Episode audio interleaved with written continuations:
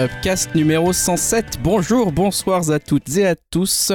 Nous sommes le 15 mars 2021 déjà, il est 21h06, l'heure d'enregistrer ce 107e, c'est pas facile à dire, numéro d'Upcast.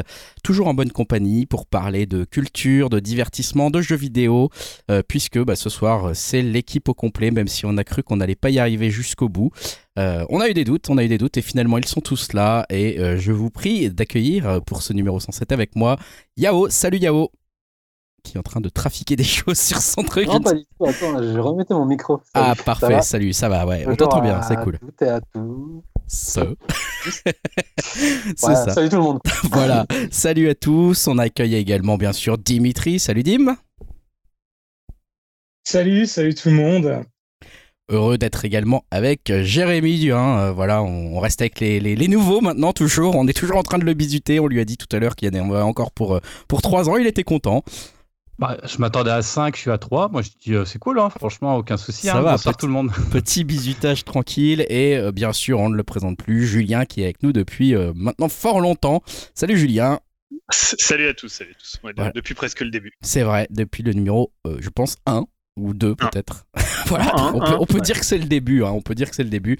et tu es là pour le numéro 107, c'est magnifique. on le rappelle, hein, si vous voulez nous laisser des petits messages ou accéder au conducteur pour éviter de vous faire euh, éventuellement spoiler ou des choses comme ça. On, met tout ça sur upcast.fr et dans la description du podcast. Venez nous dire bonjour, venez nous passer un petit coucou également sur le Discord si vous voulez trouver notre Discord. Bah, vous venez nous demander sur Twitter ou alors vous nous postez un commentaire sur upcast.fr. On vous redonnera ça ainsi que le petit code d'accès puisque je crois que ça fonctionne comme ça pas de grands changements. On ne change pas une équipe qui gagne, j'ai envie de dire, pour ce numéro 107, puisque on va partir sur notre, alors ce qu'on appelle notre partie divertissement, mais en fait maintenant qui mélange tout, notre gloubi boulga de news et de, et de. Et comme d'habitude, euh, ce débat commence avec une, euh, une œuvre, qu'on s'est euh, fixée, euh, voilà, vous le connaissez maintenant, hein, soit une série, soit un film, soit un jeu vidéo, soit voilà, n'importe quoi, hein, la musique peut y passer de temps en temps, et on en débriefe tous ensemble, et pour ce numéro 107, on a choisi une série, ou plus exactement un début de série, n'est-ce pas, n'est-ce pas Julien? Ouais, parce que la série est actuellement en cours de diffusion sur euh, Disney+, enfin sur Star, hein, puisque j'en parlais la dernière fois, c'est donc la nouvelle, euh, le, veut dire, je sais pas comment dire, c'est la nouvelle étiquette un peu euh, brandée adulte côté Disney, donc là où ils mettent un peu tous les films de la Fox et quelques séries un peu plus, un peu plus trash que, enfin, ou plus adultes et en même temps qu'ils soient ni Star Wars, ni, ni Marvel et, ni Pixar. Hein. donc la série c'est Solar Opposite, alors je sais pas, Solar Opposites ou Solar Opposite, on va dire Solar Opposite, je ne sais pas comment on va le prononcer si on le prononce à la française. Donc c'est la série de Justin Roiland et Mac Manaman.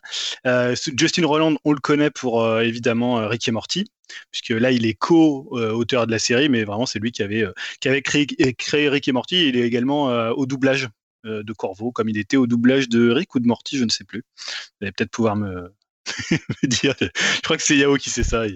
Bah, c'est Rick. C'est Rick. Ah, Rick, Rick. Euh, donc il faisait pas tous les, il faisait quasiment pas toutes les voix normalement. il, faisait, pas mal de voix, mais euh, ouais, principalement. Euh, et là, j'ai l'impression qu'il y a plus de doubleurs en fait. Alors, je sais pas si c'est moi ou. Mais je crois qu'il n'y a, pas, il y a pas que quelques doubleurs. Je pense qu'il y en avait moins dans, dans Rick et Morty. Ah, je crois avait bah, tu donc en fait, chose, bah ouais, quand tu regardes à la fin les crédits sur les, euh, sur, les, sur les doubleurs. Euh, donc en fait, c'est un, ça avait été diffusé le, pour le coup en, je crois en 2020 aux États-Unis, puisque ça a d'abord été, euh, été, été créé pour Hulu.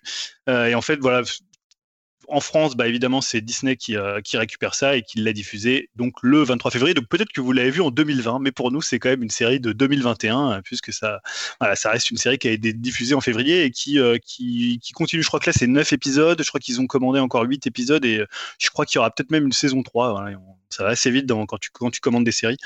je crois qu'ils ont recommandé une saison de, de 12 épisodes, une troisième saison. Donc ça parle de quoi? Bah en fait c'est un peu à l'inverse de Rick et Morty. Dans Rick et Morty ils allaient dans des euh, univers parallèles et des univers extraterrestres. Et là en fait c'est euh, des extraterrestres qui vivaient sur une planète qui est décrite comme une utopie et qui vont en fait devoir la, quitter suite à suite à un astéroïde qui s'est écrasé sur leur planète et ils vont, je crois que c'est 100, 100 adultes et leurs réplicants. Donc leurs réplicants c'est des sortes alors je sais pas comment les qualifier les répliquants qui qui les accompagnent. Euh, c'est à la fois peut-être un peu leur compagnon, mais euh, compagnon au sens large, à la fois leur ami et en même temps leur, euh, pas très clair, leur, enfant. Tu vois, c'est les, les, deux qui sont là, les répliquants en fait. T'as en fait Corvo et, et donc l'autre qui s'appelle Terry, et en même temps t'as leurs répliquants qui sont un peu leurs enfants, c'est Jesse et Yumi Yulak, pas facile, pas facile à retenir. et pour le coup, ils, ils représentent un peu une sorte finalement c'est une famille extraterrestre, mais une sorte de finalement comme une famille américaine, un peu comme les Simpsons d'ailleurs, c'est assez drôle puisque chacun a un peu le, le, rôle que pouvait avoir chacun chaque membre des Simpsons. Et donc évidemment c'est euh, encore une fois euh, une forme de portrait de, la société américaine, des travers de la société américaine, de la pop culture, un peu comme ce qui pouvait se faire à la fois dans les Simpsons et aussi dans dans Rick et Morty. Euh, voilà, je sais pas s'il y a d'autres choses à dire sur euh, sur les personnages. Bon là il y a eu que cinq y a eu cinq épisodes qui sont diffusés par Disney+. Donc on va parler que de ces cinq épisodes, sachant qu'on est à plus de la moitié quand même de la saison, donc ça donne déjà, il euh, n'y euh, a pas non plus une mise en place d'une intrigue, hein, c'est vraiment des presque des one shots par épisode et vous pouvez les prendre presque dans le désordre et ça n'a pas grande importance. Oui. Euh, je sais pas qui veut commencer à parler de, de Solar Opposites. J'ai l'impression que Dim a proposé de lever sa main, donc Dimitri, je, on te laisse la parole, écoute, sur, sur cette série. voilà. Effectivement, alors juste, attends, je précise avant que tu commences, excuse-moi, que bon, effectivement, je vais peut-être mettre un marqueur euh, pour euh, les spoilers, mais je pense pas qu'il y ait vraiment de spoilers possible pour cette série, parce que, comme l'a dit Julien, c'est pas vraiment une intrigue de fond euh, qui avance, donc je pense qu'on peut quand même y aller assez franchement, Dim. Ouais, bah comme tu disais, Julien, bah, pour l'instant, il y a eu que 5 épisodes de diffusés, et je trouve que c'est un peu dur de se faire un avis définitif là-dessus. Mais bon, pour l'instant, on va dire que j'aime bien, euh, même si voilà, je me sens pas dépaysé euh, vu qu'on retrouve, comme tu disais, Justin Roiland euh, derrière cette série. Et en gros, bah, je trouve que ça ressemble quand même pas, mal à Rick et Morty, que ce soit bah, dans le dessin, hein, forcément, on pourrait même croire que c'est un spin-off, ou dans l'humour, même si pour l'instant, je trouve que le ton est peut-être un peu moins pessimiste que Rick et Morty. Euh, j'aime bien le fait que le pitch de la série est raconté directement dans le générique et euh, qu'on passe cash à l'intrigue sans présenter à fond les persos. Euh, on découvre leur personnalité au fil des épisodes et je trouve que c'est très bien comme ça.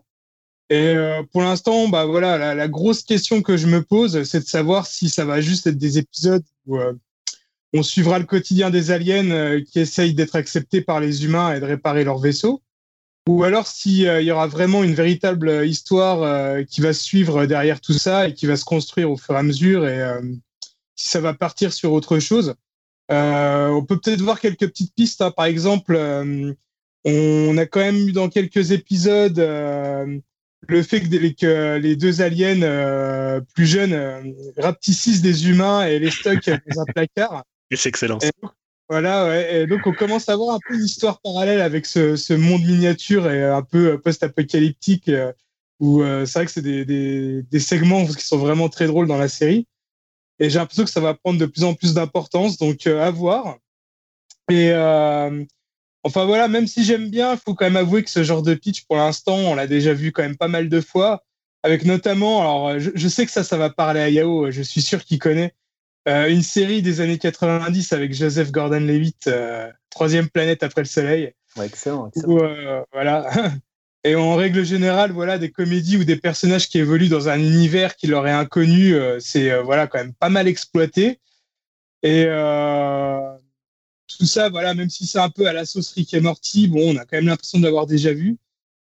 si j'étais prof, je dirais dans le commentaire du, de Bulletin de Notes que c'est un élève qui a des bases solides qui a beaucoup de qualités, mais qui se repose un peu trop sur ses acquis euh, pour être vraiment euh, bon et excellent.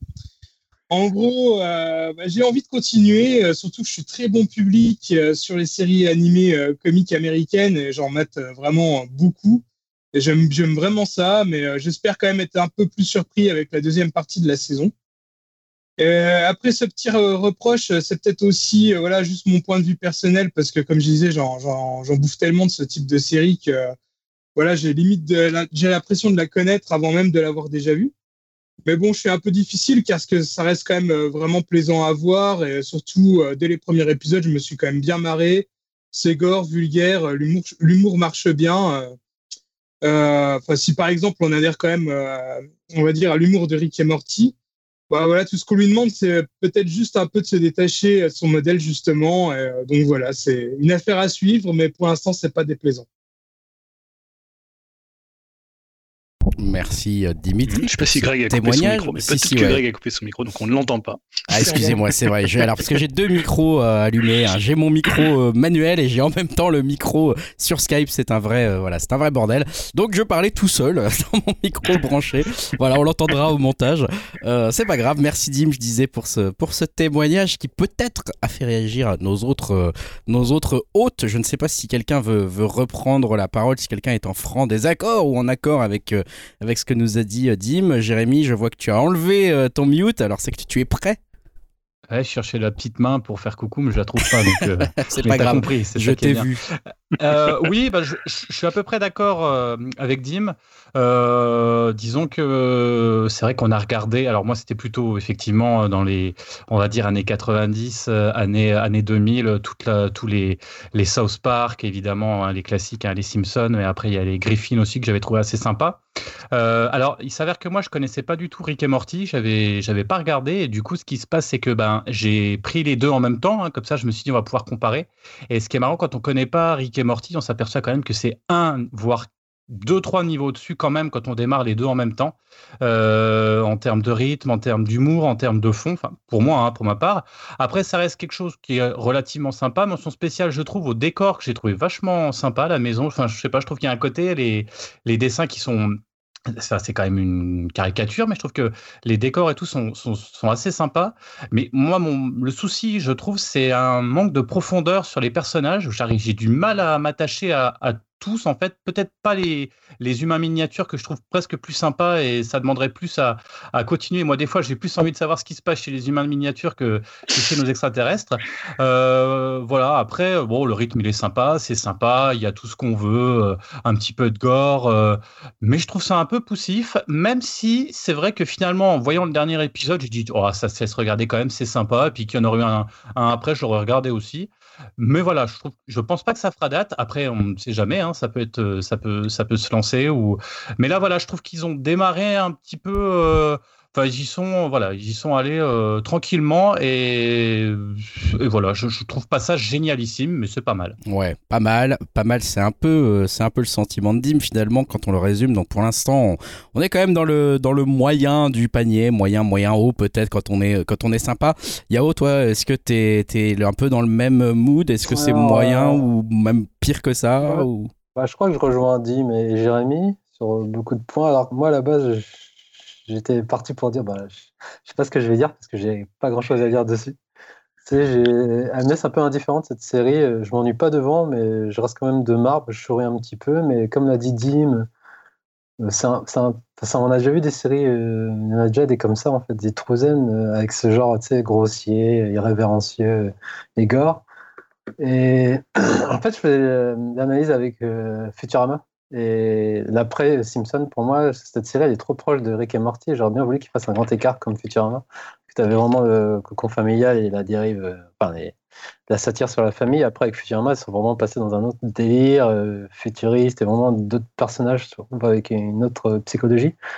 Et là, je trouve que bah, Corvo est un peu trop proche du Rick. Euh, bah, déjà, d'une, parce que c'est le même doubleur. Donc, moi, ça m'a très perturbé, en fait, sa façon de jouer. J'ai l'impression de voir un Rick chauve en fait, en gros. Et euh, après, moi, je suis pas fan de la DH. Euh, J'aime pas du tout le design. Et pareil, la sœur et le frère, je les trouve un peu ratés. Et on en parlait, il y a aussi un personnage, la sorte de Beth Jones, c'est une sorte de Maggie, qui, moi, je trouve qu'il casse le rythme vraiment des épisodes. Euh, parce que, genre, il il a une sorte d'univers, enfin, d'aventure parallèle, et je trouve vraiment, c'est. Moi, ça me casse le rythme.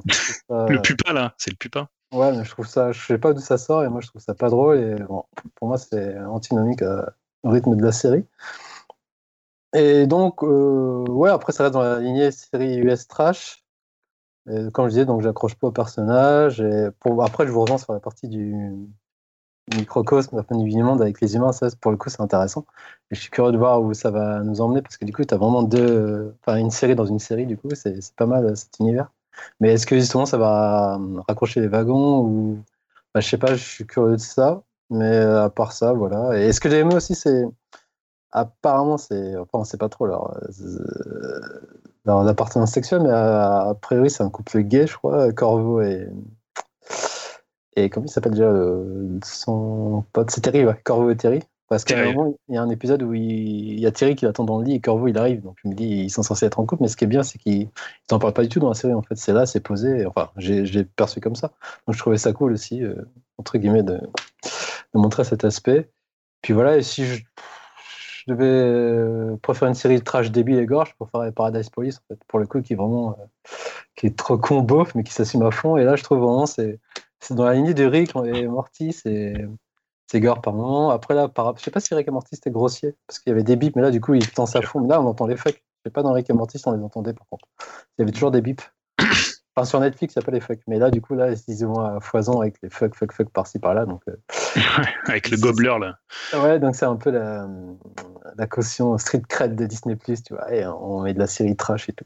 Donc, euh, j'ai pas eu pour le dernier épisode, j'ai vu qu'à moitié, je me suis endormi pour tout vous dire, ça m'a fait chier en fait. Et je sais pas si j'ai regardé pour le podcast, j'ai enthousiasme à la base, mais je sais pas si je vais continuer en fait parce que bah, je me fais un peu chier. C'est pas déplaisant, hein, mais j'ai pas envie de continuer en fait. Donc euh, bah, j'attends de voir euh, la vie de Julien et de Greg. Ouais, Julien. Enfin, moi, je vais pas rajouter grand chose pour l'instant parce que c'est pas très euh, différent de, vous. Hein. Euh, moi, je suis, euh, je suis assez dans ce délire aussi. rien de très novateur, assez marrant, de l'attachement pour Corvo, mais peut-être presque plus parce que c'est le même doubleur que Rick et que je trouve qu'il fait un bon taf. Voilà, le personnage est marrant, sans plus non plus. Peut-être je préférais même le côté un peu plus nihiliste de, Rick, où au moins ça faisait un peu de différence. Voilà, franchement, pas grand chose à rajouter. Euh, je suis un peu, un peu mitigé pour l'instant, je dois l'avouer aussi. Donc, euh, je sais pas, à moins, à moins que Julien ait un avis euh, différent, il ne reste plus beaucoup de chance pour, pour sauver la série, j'ai envie de dire. Donc, qu'est-ce que qu'est-ce que t'en as pensé, toi, Julien?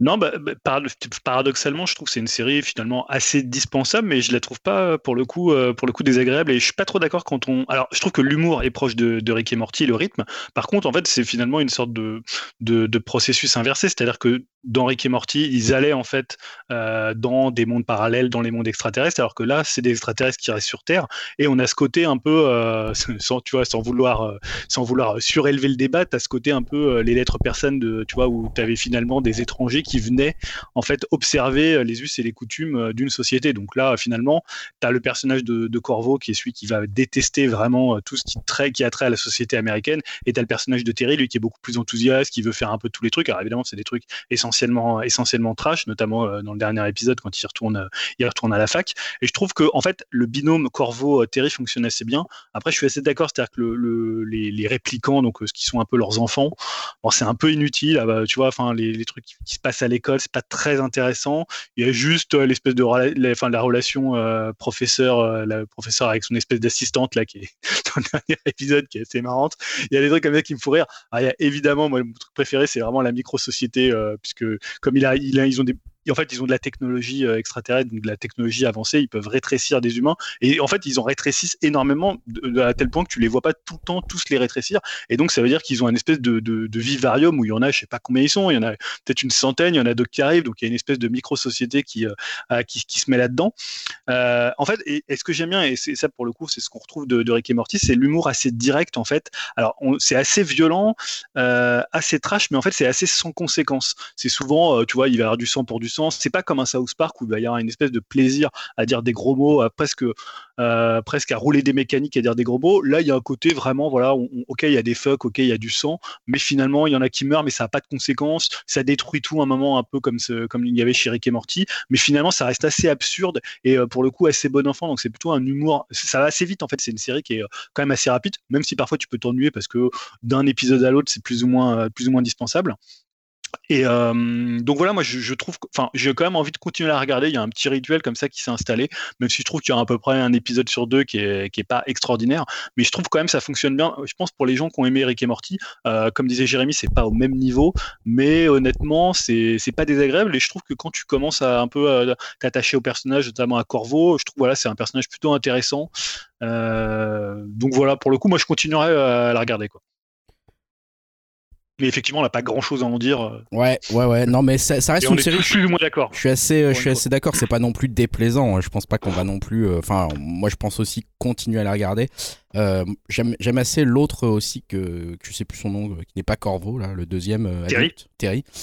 J'aime bien notamment aussi le fait qu'ils aient pas mal d'angoisse. En fait, c'est un peu des anxieux quand même. Donc je trouve ça aussi assez marrant. Mais bon, voilà, c'est vrai que pour l'instant, je demande à voir un peu plus. Et comme l'a dit, comme on l'a un peu tous dit, il y a aussi ce côté euh, petite société finalement c'est marrant parce qu'on dirait que c'était une idée un peu de côté au début puis je sais pas on dirait que ça, ça finalement ça perce ça plaît à tout le monde donc euh, donc il continue là-dessus euh, ouais Julien tu tu voulais rajouter Ouais, je voulais juste, ouais, je voulais juste ajouter un truc, c'est que en fait, je sais pas trop l'attente qu'il y avait autour de la série, parce qu'en fait, Rick et Morty, c'est quand même une série qui est devenue quand même assez culte. Alors pas, pas, tu vois, pas au niveau de, je sais pas, des Simpsons ou de South Park, mais c'est quand même une série qui est dont beaucoup parlent, tu vois, qui était quand les saisons sortent, euh, bah évidemment, on en parle beaucoup. Donc je sais pas quelle attente il y avait, et finalement, si les gens sont dessus, ou finalement, c'est une série qui passe un peu à l'as, quoi. Bah, euh, j'avoue que c'est une bonne question parce que je savais même pas qu'elle allait arriver là-dessus. Euh, je sais qu'en plus la dernière saison de Rick et Morty, je crois qu'elle a pas mal déçu. Donc je sais pas si les fans euh, l'attendaient comme ça. Toi, Dim, euh, tu as des échos là-dessus? Non, bah, déjà, tu m'apprends que la dernière saison de Rick et Morty avait un peu déçu. J'avais pas du tout entendu parler de ça. Mais j'ai l'impression que non, bah, c'est un peu la série qui est passée un peu inaperçue. Alors peut-être parce qu'elle arrivait au lancement de, Star et le catalogue est assez conséquent et que bah, qu'on explore un peu le catalogue. Il y a plein de petits trucs euh, vraiment euh, qu'on n'a jamais entendu parler. Par exemple, j'ai regardé aussi euh, le film Lucy in the Sky avec Nathalie Portman qui vient de sortir, réalisé par Noah Oily. bah, il n'avait pas eu du tout de promo et j'ai l'impression que c'est la Opposite, c'est un peu la même chose. on n'en parle pas plus que ça. Peut-être un peu plus parce que Rick et Morty a une, une aura, donc j'ai déjà vu quand même quelques articles sur Allociné pour présenter la série, mais ça s'arrête là, quoi. Et même autour de moi, je connais personne euh, qui la regarde vraiment euh, ou qui la connaît, quoi. Donc, euh, ouais, je sais pas. J'ai l'impression que ça passe vraiment inaperçu et c'est vraiment réservé aux, fans hardcore de Rick et Morty qui en ont entendu parler. Ouais, c'est un peu dommage presque. écoutez, si vous avez, euh, si vous nous écoutez et que vous avez Disney euh, bah, jetez un petit coup d'œil dans le catalogue Star, ça vaut le coup de. Bah, déjà, ça complète un peu l'offre Disney, ce qui est pas, ce qui est pas, ce qui est pas négligeable, hein, parce que moi je trouvais que c'était un petit peu, un petit un petit peu faiblard avant que Star arrive. C'est toujours une bonne surprise. Et puis, et puis, bah du coup, n'hésitez pas à jeter un petit coup d'œil sur ces quelques premiers épisodes de, de cette série pour venir nous dire ce que vous en avez pensé sur upcast.fr. Voilà, Solar Opposite. Vous trouvez ça sur Stars. Euh, et euh, à moins qu'il euh, y ait d'autres choses à rajouter, on va passer à la suite. Et la suite, vous la connaissez. ce sont nos fameuses rubriques de projets pourris, projets risqués, projets qui hype. Et on en a, on en a des trois d'ailleurs cette fois. Hein, c'est bien, ça fait plusieurs épisodes, je crois qu'on a les trois. Julien, tu, je te laisse commencer en jeu vidéo, jeu vidéo, projet pourri, et ça fait plusieurs fois que tu parles de Sony euh, dans les projets pourris jeux vidéo. Euh, je sais pas si tu as quelque chose contre eux, si c'est parce que tu n'arrives pas à avoir une PS5 ou. non, non, pas du tout. Mais là, c'est plutôt, une, on va dire, une mauvaise nouvelle pour ceux qui, euh, aiment ou qui ont aimé. Alors là, en l'occurrence, Sony Japan, hein, c'est la fermeture euh, d'un studio. Alors, c'est peut-être pas non plus un studio euh, légendaire. On en reparlera peut-être. peut-être qu'il y aura des gens qui vont trouver qu'ils ont fait des très grands jeux, mais je, détaillerai un petit peu les, jeux qu'ils ont fait. Mais bon, ça a quand même un jeu qui a marqué les joueurs et les consoles PlayStation. Donc, c'est Japan Studio. donc, c'est vrai que depuis quelques temps, l'identité bah, japonaise de PlayStation, elle a un peu commencé à s'effacer au profit d'une identité plus américaine. Alors, on se souvient, euh, enfin, entre guillemets, du petit scandale qu'avait fait le, En fait, ils avaient inversé les boutons de, sélection. Il faut savoir qu'au Japon, tu sélectionnes, je crois, avec, avec, rond, et en Occident, tu sélectionnes avec croix. Et donc, ils sont, euh, ils ont normé en fait pour la PlayStation 5, ils ont, ils ont normé sur, euh, on va dire, l'utilisation occidentale et notamment surtout l'utilisation américaine au profit des Japonais. Donc, au Japon, ça a un petit peu fait parler puisque depuis quelques années, on se souvient aussi quand ils avaient certains lancements de consoles qui étaient décalés par rapport Japon, je crois que c'était la PS4 qui s'est sortie euh, en mars au Japon et en Europe et aux États-Unis euh, quelques mois avant, euh, alors qu'avant c'était bien évidemment plus plutôt le contraire. bah Bon, et ça, évidemment, hein, c'est, en gros, ça se vend plus dans les autres pays et ça se vend beaucoup moins maintenant au Japon. Donc, bah, on va là où on va là où il y a de l'argent, c'est, assez logique. il y avait aussi eu des signes avant-coureurs hein, de la fermeture ou du moins d'une réorganisation, puisque notamment on avait eu le départ de certains cadres du studio, notamment Toyama, hein, qui est le créateur de Silent Hill, de Forbidden Siren et de Gravity Rush. Donc, c'est désormais officiel et ça sera effectif le 1er avril prochain, puisque c'est juste après la fin de l'année fiscale. Japan Studio va disparaître, ou plutôt ils vont refondre le studio, enfin de ce qui va en rester, les gens qui n'ont pas choisi un, départ volontaire dans la team Asobi. Donc la, team Asobi, c'est l'équipe, le studio qui est dirigé par Nicolas Doucet et qui est créatrice de Astrobot et qui va avoir désormais carte blanche pour développer la licence. Donc on a vu déjà qu'ils avaient fait un projet VR, que Astrobot s'était aussi retrouvé au lancement de, toutes les PlayStation avec un jeu de, 4-5 heures qui a eu vraiment des, des bons échos et qui montrait l'utilisation de la DualSense.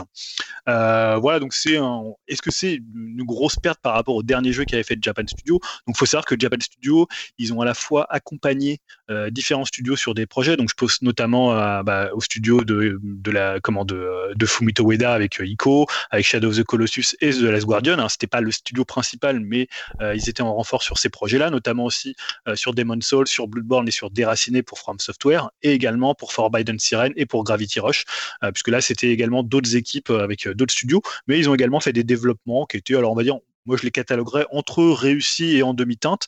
On avait eu Ape Escape, on avait eu Legend of, Legend of Dragoon, il y avait Loco Roco, euh, Puppeteer, alors moi que j'avais détesté, mais je sais qu'Yao avait plutôt aimé. Tokyo, Tokyo Jungle qui avait une bonne petite euh, hype à l'époque il était sorti. Tu avais Ren qui, était un peu une sorte d'ico euh, sous la pluie qui finalement au final c'était pas génial. Et évidemment il y avait NAC hein, qui, où ils avaient aidé euh, notamment à la, à la, conception du jeu. C'était même d'ailleurs un jeu à Japan Studio.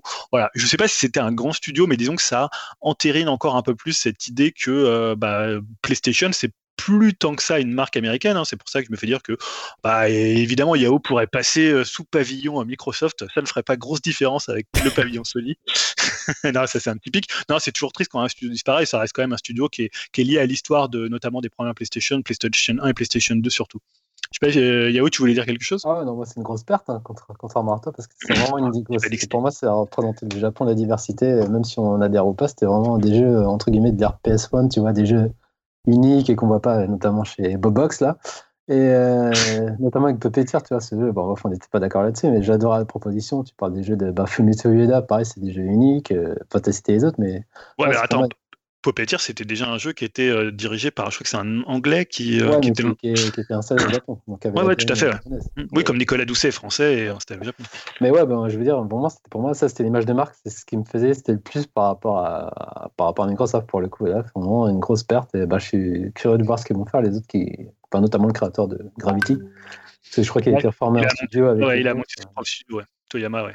Donc ouais, pour moi, c'est en termes de potentiel acheteur d'une PS5, pour moi, c'est une grosse Enfin, tu vois, je réfléchirai à deux fois, tu vois. Alors, Alors, faut voir ce que ce qu'ils vont faire avec parce que maintenant la team Asobi, donc le studio de Nicolas Doucet, va avoir beaucoup plus de moyens. Alors, normalement, ils devraient travailler sur un Astrobot, donc Astrobot, ça peut être une licence qui peut euh, grandir et peut-être qu'ils auront d'autres projets qui seront pour le coup euh, quand même très japonais. Donc, il y a quand même un studio qui va être renforcé et qui va continuer à, exister au-delà de Japan Studio, quoi. Ah ouais, mais après, comme tu avais dit, la Japan Studio, ça englobait plein de studios différents aussi, tu vois. Enfin, ça, ouais, ça, a aidé d'autres studios, euh, évidemment. pour moi, c'est une grosse perte. Après, bah, ils ont plus tellement, ils ont plus tant de studios japonais. Bah, pour moi, ça s'uniforme, ça devient vraiment un truc américain. Ouais.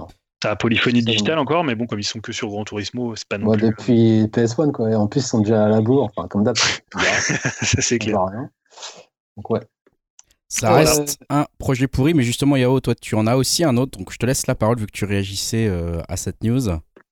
Euh, ouais, en fait, c'est CRG euh, qui annonce avoir l'exclu de Kimetsu no Yaiba, donc j'en avais déjà parlé, c'est Demon Slayer la traduction française, donc c'est le manga qui cartonne et l'animé qui cartonne aussi, qui est diffusé sur Wakanim.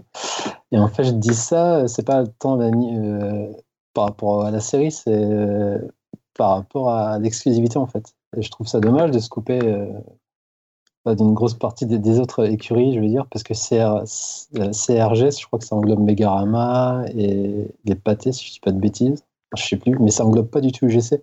Donc, si j'ai bien compris, euh, UGC sera sur le carreau pour projeter euh, le film qui annonce la saison 2 et qui sera diffusé sur Wakanim. Donc, c'est ça que ça me fait un peu chier, de, étant possesseur d'une carte UGC, de, devoir me déplacer euh, dans un cinéma euh, de CRG pour voir le film.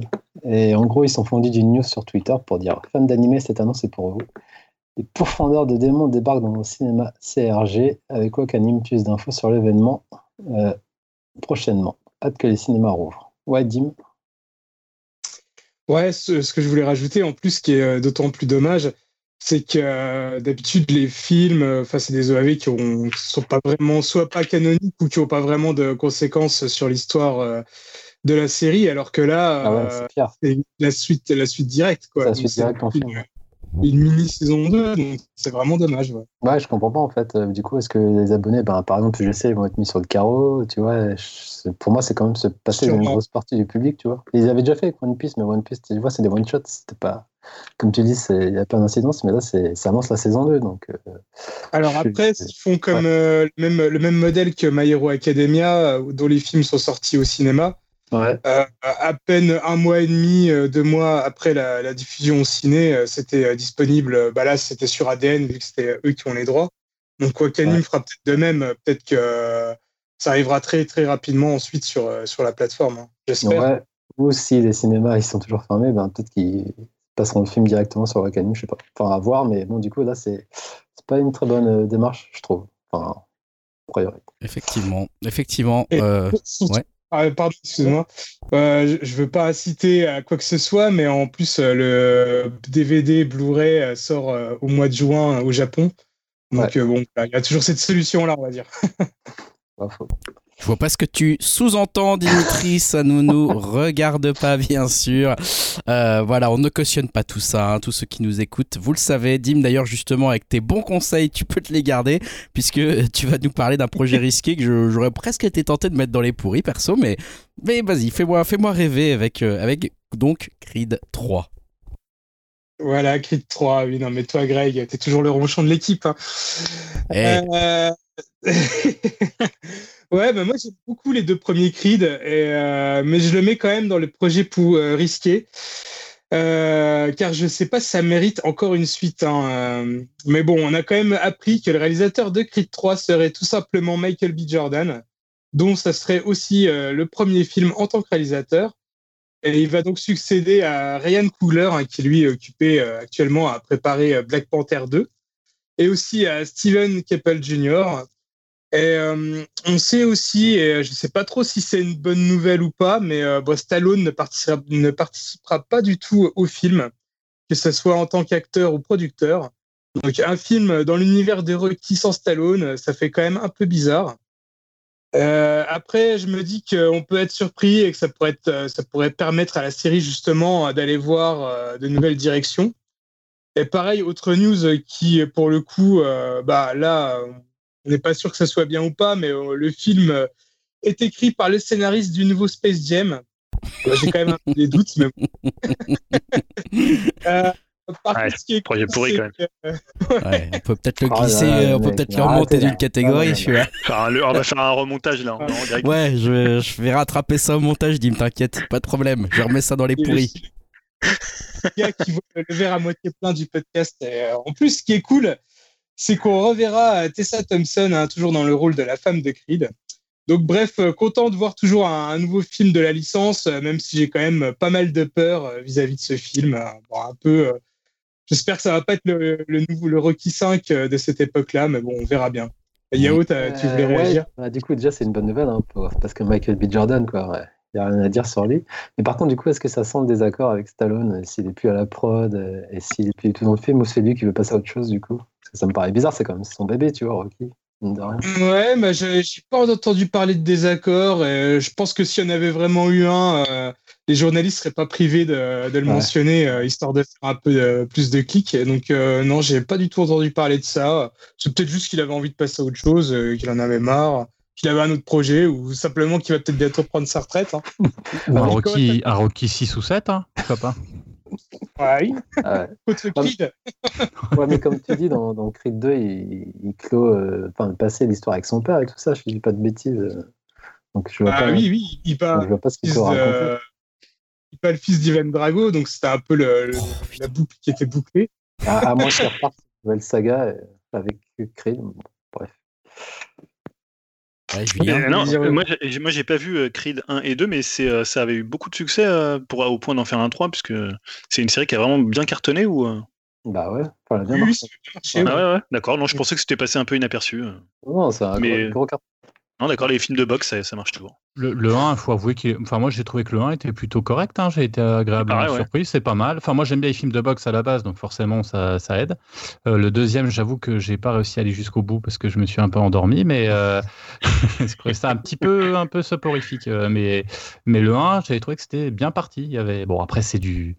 C'est vu et revu quand même, faut dire ce qui est, mais c'est dans, dans le genre, c'est plutôt. c'est ça, ça marche bien et puis, et puis les combats sont sympas, quoi. Bah, le, 2 est un peu bizarre, je trouve. Il a un peu le cul entre deux chaises, entre le film euh, vraiment bien fait comme le premier Creed et euh, aussi euh, un peu un mélange avec du Rocky Cat qui est un peu nanardesque. donc c'est un peu bizarre, quoi, le mélange. mais je l'ai pas trouvé non plus si inintéressant que ça, le, deuxième. Mais bon. je pense que tu aurais, dû le mettre dans le projet qui hype hein, pour le scénario de Space Jam, le 2 qui va sortir avec LeBron James. Hein. On est tous au taquet. Hein. Ouais. On va mettre dans ah. ouais. ouais. Ah, je veux pas faire le, le rabat-joie hein, une nouvelle fois. j'ai déjà pris mon petit taquet. Donc euh, voilà, je dirais pas plus. Jérémy, tu voulais rajouter quelque chose ou euh, c'est une... Non, non, non. C'était juste. Enfin, le, gars il dit non, non, puis il dit un truc, mais c'est pas grave. Euh, non, non, non.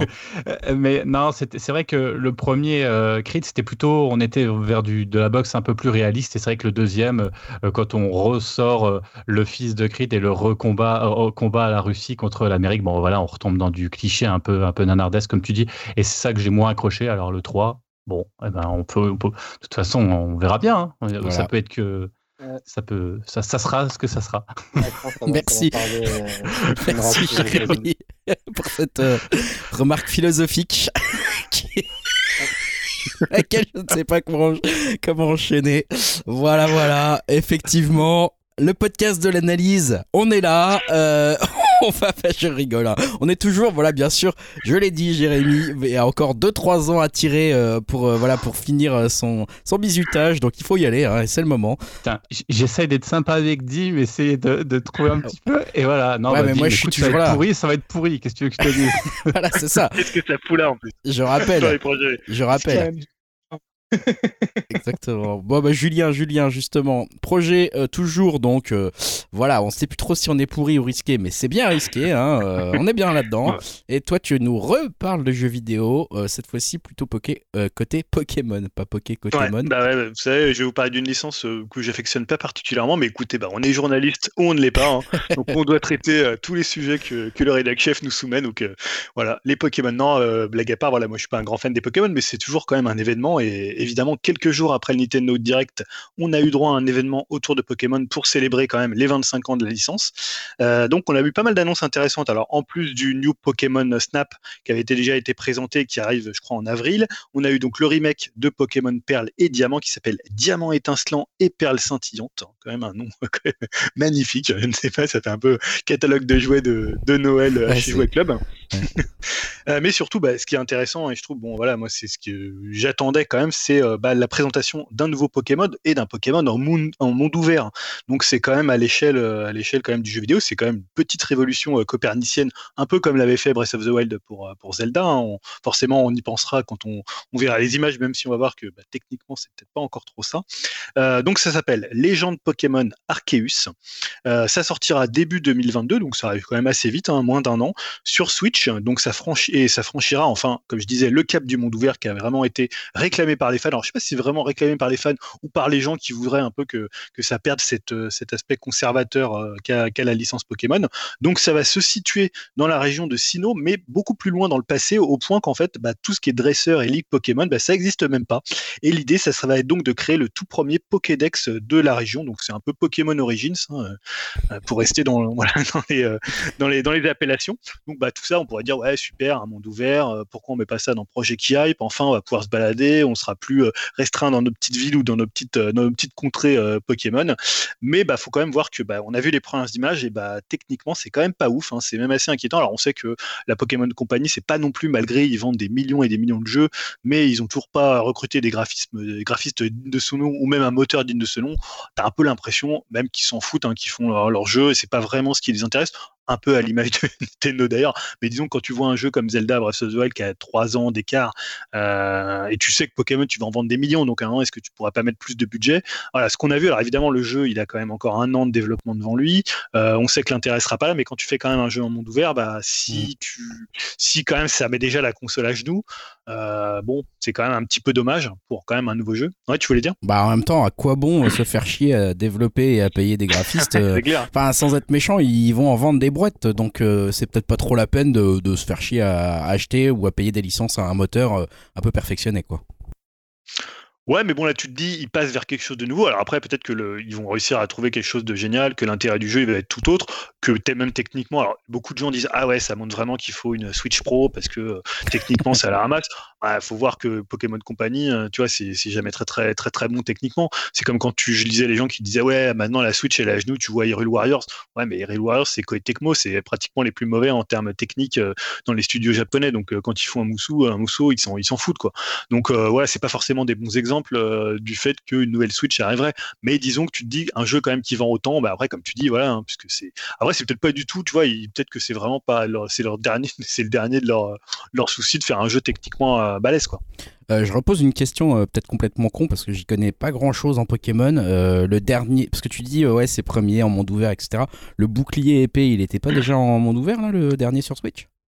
Non, non, c'était des, régions. Ah, c'était des régions. Ok, je croyais que c'était un monde ouvert déjà. Ok. C'est un, un, découpage. Donc, euh, ça donne pas envie cette première bande annonce. Et tu vois, même, tu vois, épée bouclier qui a, qui a été quand même pas mal décrié, il a quand même cartonné. Hein. Je crois qu'ils ont pratiquement vendu 20 millions d'exemplaires. Hein, je crois. Bah, hein. Au dernier chiffre Nintendo, c'est peut-être un tout petit peu moins, mais c'est quand même une vente qui est énorme, quoi. Encore une fois. tu vois, il a, il a vente sans presque sans rien. C'est ça.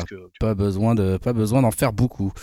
On passe euh, toujours dans les projets risqués. Je passe la parole à Jérémy qui va nous parler un peu d'une série et peut-être presque rétro.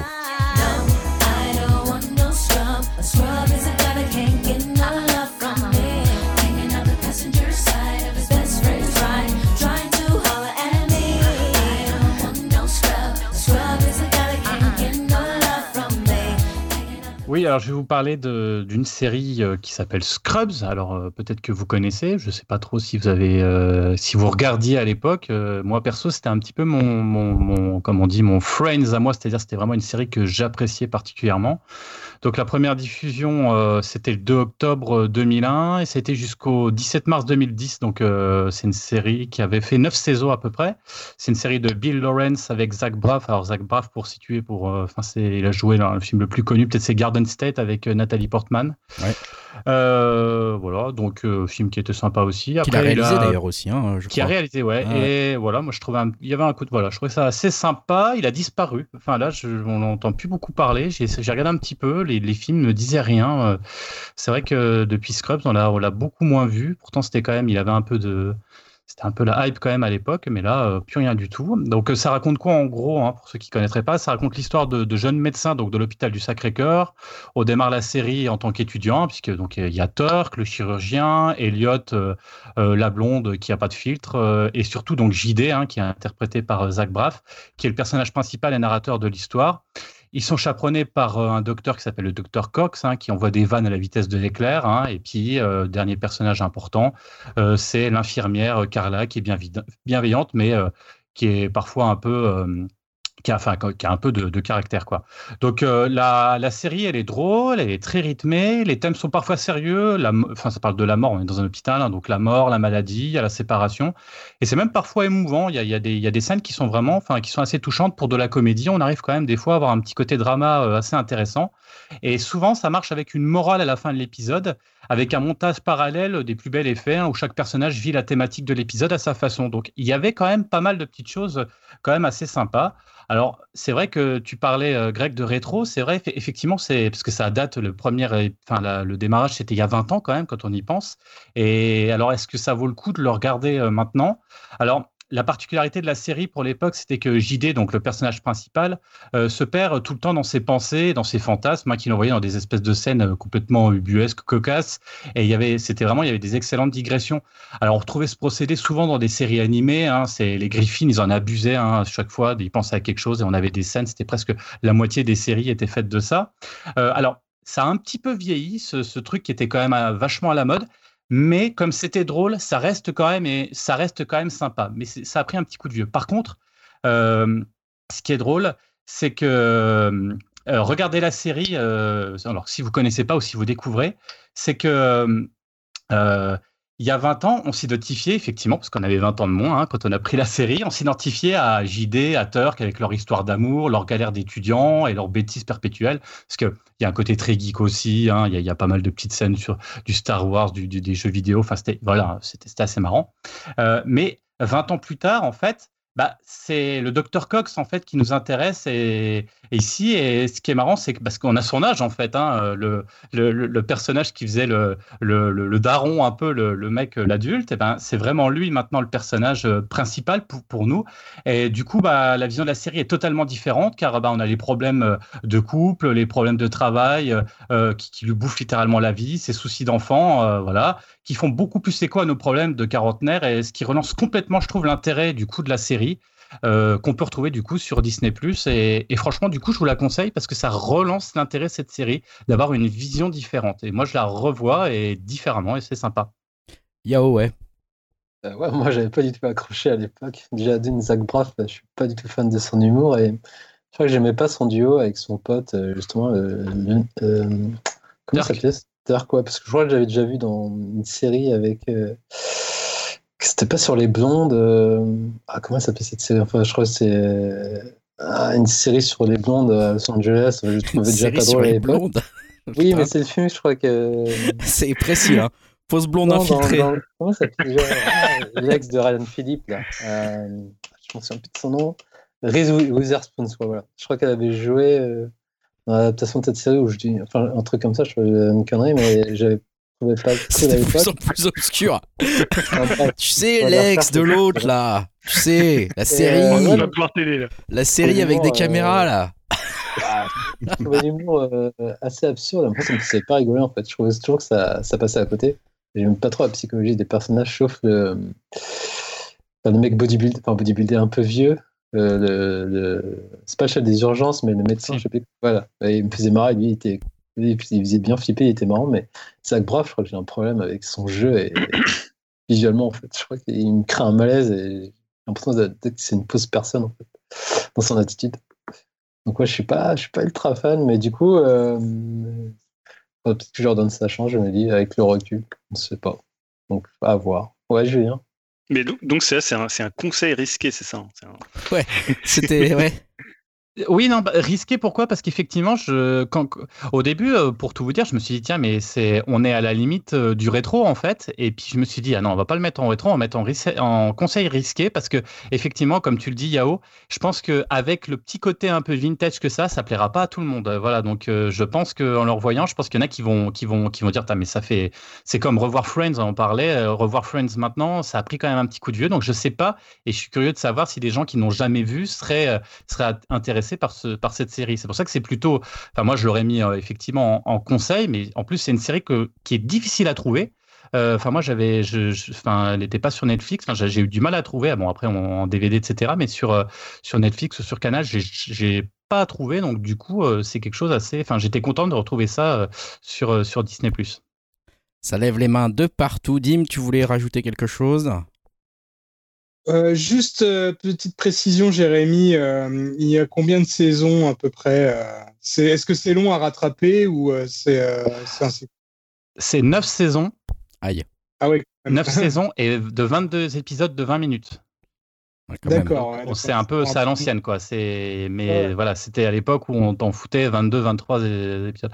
Après, euh, voilà, c'est toujours un peu pareil. La trame, elle avance, mais c'est surtout, euh, voilà, on est dans, dans, dans de l'humour à chaque fois sur chaque épisode où il y a, où il y a, voilà, il y a quelque chose à, enfin voilà, une espèce de morale à la fin de chaque épisode, mais après on peut zapper 3-4 saisons. Je crois que d'ailleurs la fin c'est nettement moins bien, visiblement. Je connais moins la fin. Yao? Ouais, non, juste pour euh, éclaircir ce que je disais, là, qui était brûlé, en fait, il a joué dans Clueless, c'était une série. Euh, ah ouais, en fait, c'était adapté du film avec euh, Alicia Silverstone, donc pas du tout euh, mais voilà. Donc je l'avais découvert dans cette série. Et, voilà. Tout ça pour dire, voilà. Merci pour cette précision qui hantait déjà les cauchemars des upcasters qui écoutaient sans se de quoi, ils voulaient parler. voilà, il y avait déjà des concours sur Internet pour essayer de trouver. Donc, merci pour cette précision et pour ceux donc conseils euh, cachés dans les projets risqués. Jérémy, attention, tu vas te faire taper sur les doigts si tu recommences. Mais c'est pas grave, on le pardonne pour le coup. Euh, et on passe gentiment au projet qui hype. Projet qui hype, Julien, avec un titre, ma foi, absolument pas transparent. Donc je ne sais pas comment l'introduire. Euh, je vais donc le lire. Équipe de choc. Ouais, j'étais pas très inspiré, c'était tout à l'heure, hein, donc j'ai pas trop trouvé d'autres titres. Non, c'est une annonce vraiment réjouissante, hein, puisque c'est les retrouvailles, le temps d'une mini-série euh, pour HBO de David Simon et de George Pelekanos. Donc, bah, évidemment, c'est le duo qui est connu pour The Wire, mais aussi pour The Deuce, hein, une série dont on a, euh, je pense, abondamment parlé euh, dans Upcast et que bon, on vous conseille encore. ça fait que je déguise aussi un conseil à Jérémy. Putain. Je suis à bonne école, je déguise un conseil pour The Deuce. les gars, les, trois saisons, les trois saisons On recommence pas. Ah, et The euh, Witcher 3 aussi, euh, si vous pouvez le faire. Non, non, c'est bon, je viens. On y va. Et euh, ouais, d'ailleurs, je crois qu'Yao va parler d'un jeu Wonderful One, je sais pas si vous avez entendu parler. c'est un recours et son jeu de l'année 2021. Euh, non, donc, la nouvelle série de Simon et euh, Pelekanos, puis qui va s'appeler We Own the City et qui va mettre en scène la Gun Trace Task Force de Baltimore. Donc, c'est en fait une unité spéciale qui est chargée de lutter contre le crime. Donc, en fait, c'est adapté d'un livre du journaliste Justin Fenton. C'est pas très étonnant quand on connaît un peu David Simon, hein, puisque évidemment ces séries sont toujours très documentées et également il a été journaliste pour le Baltimore Sun. Donc on a toujours ce mélange entre quelque chose de très réaliste et aussi quelque chose de, très romanesque comme il pouvait y avoir dans The Deuce. Donc là le truc intéressant avec cette unité spéciale, donc la, Gun Trace Task Force, c'est qu'à la base en fait elle est née bah, de la volonté de lutter contre les crimes violents qui avaient lieu à Baltimore et on va dire que c'est un peu dérapé, hein, c'est un peu parti en vrille, puisqu'en 2017, huit membres de cette escouade ont été mis en accusation et condamnés pour avoir volé des centaines de milliers de dollars, de la drogue, des bijoux. Ils ont procédé des fouilles, euh, à des fouilles illégales et ils ont falsifié des preuves pour faire accuser euh, des gens de, Baltimore. Voilà, la classe. J'adore. Euh, donc voilà, on voit bien aussi ce qui va intéresser, ce qui va intéresser comment David Simon, hein, cette bah, la relation qu'il peut y avoir entre les gens du quartier de Baltimore, les policiers, la corruption rampante dans la ville de Baltimore. Donc c'est tout ça, c'est des sujets très David Simon. bah moi là, je trouve c'est c'est un truc qui me hype hein, parce que c'est encore pour HBO, donc je pense qu'on pourra l'avoir sur OCS.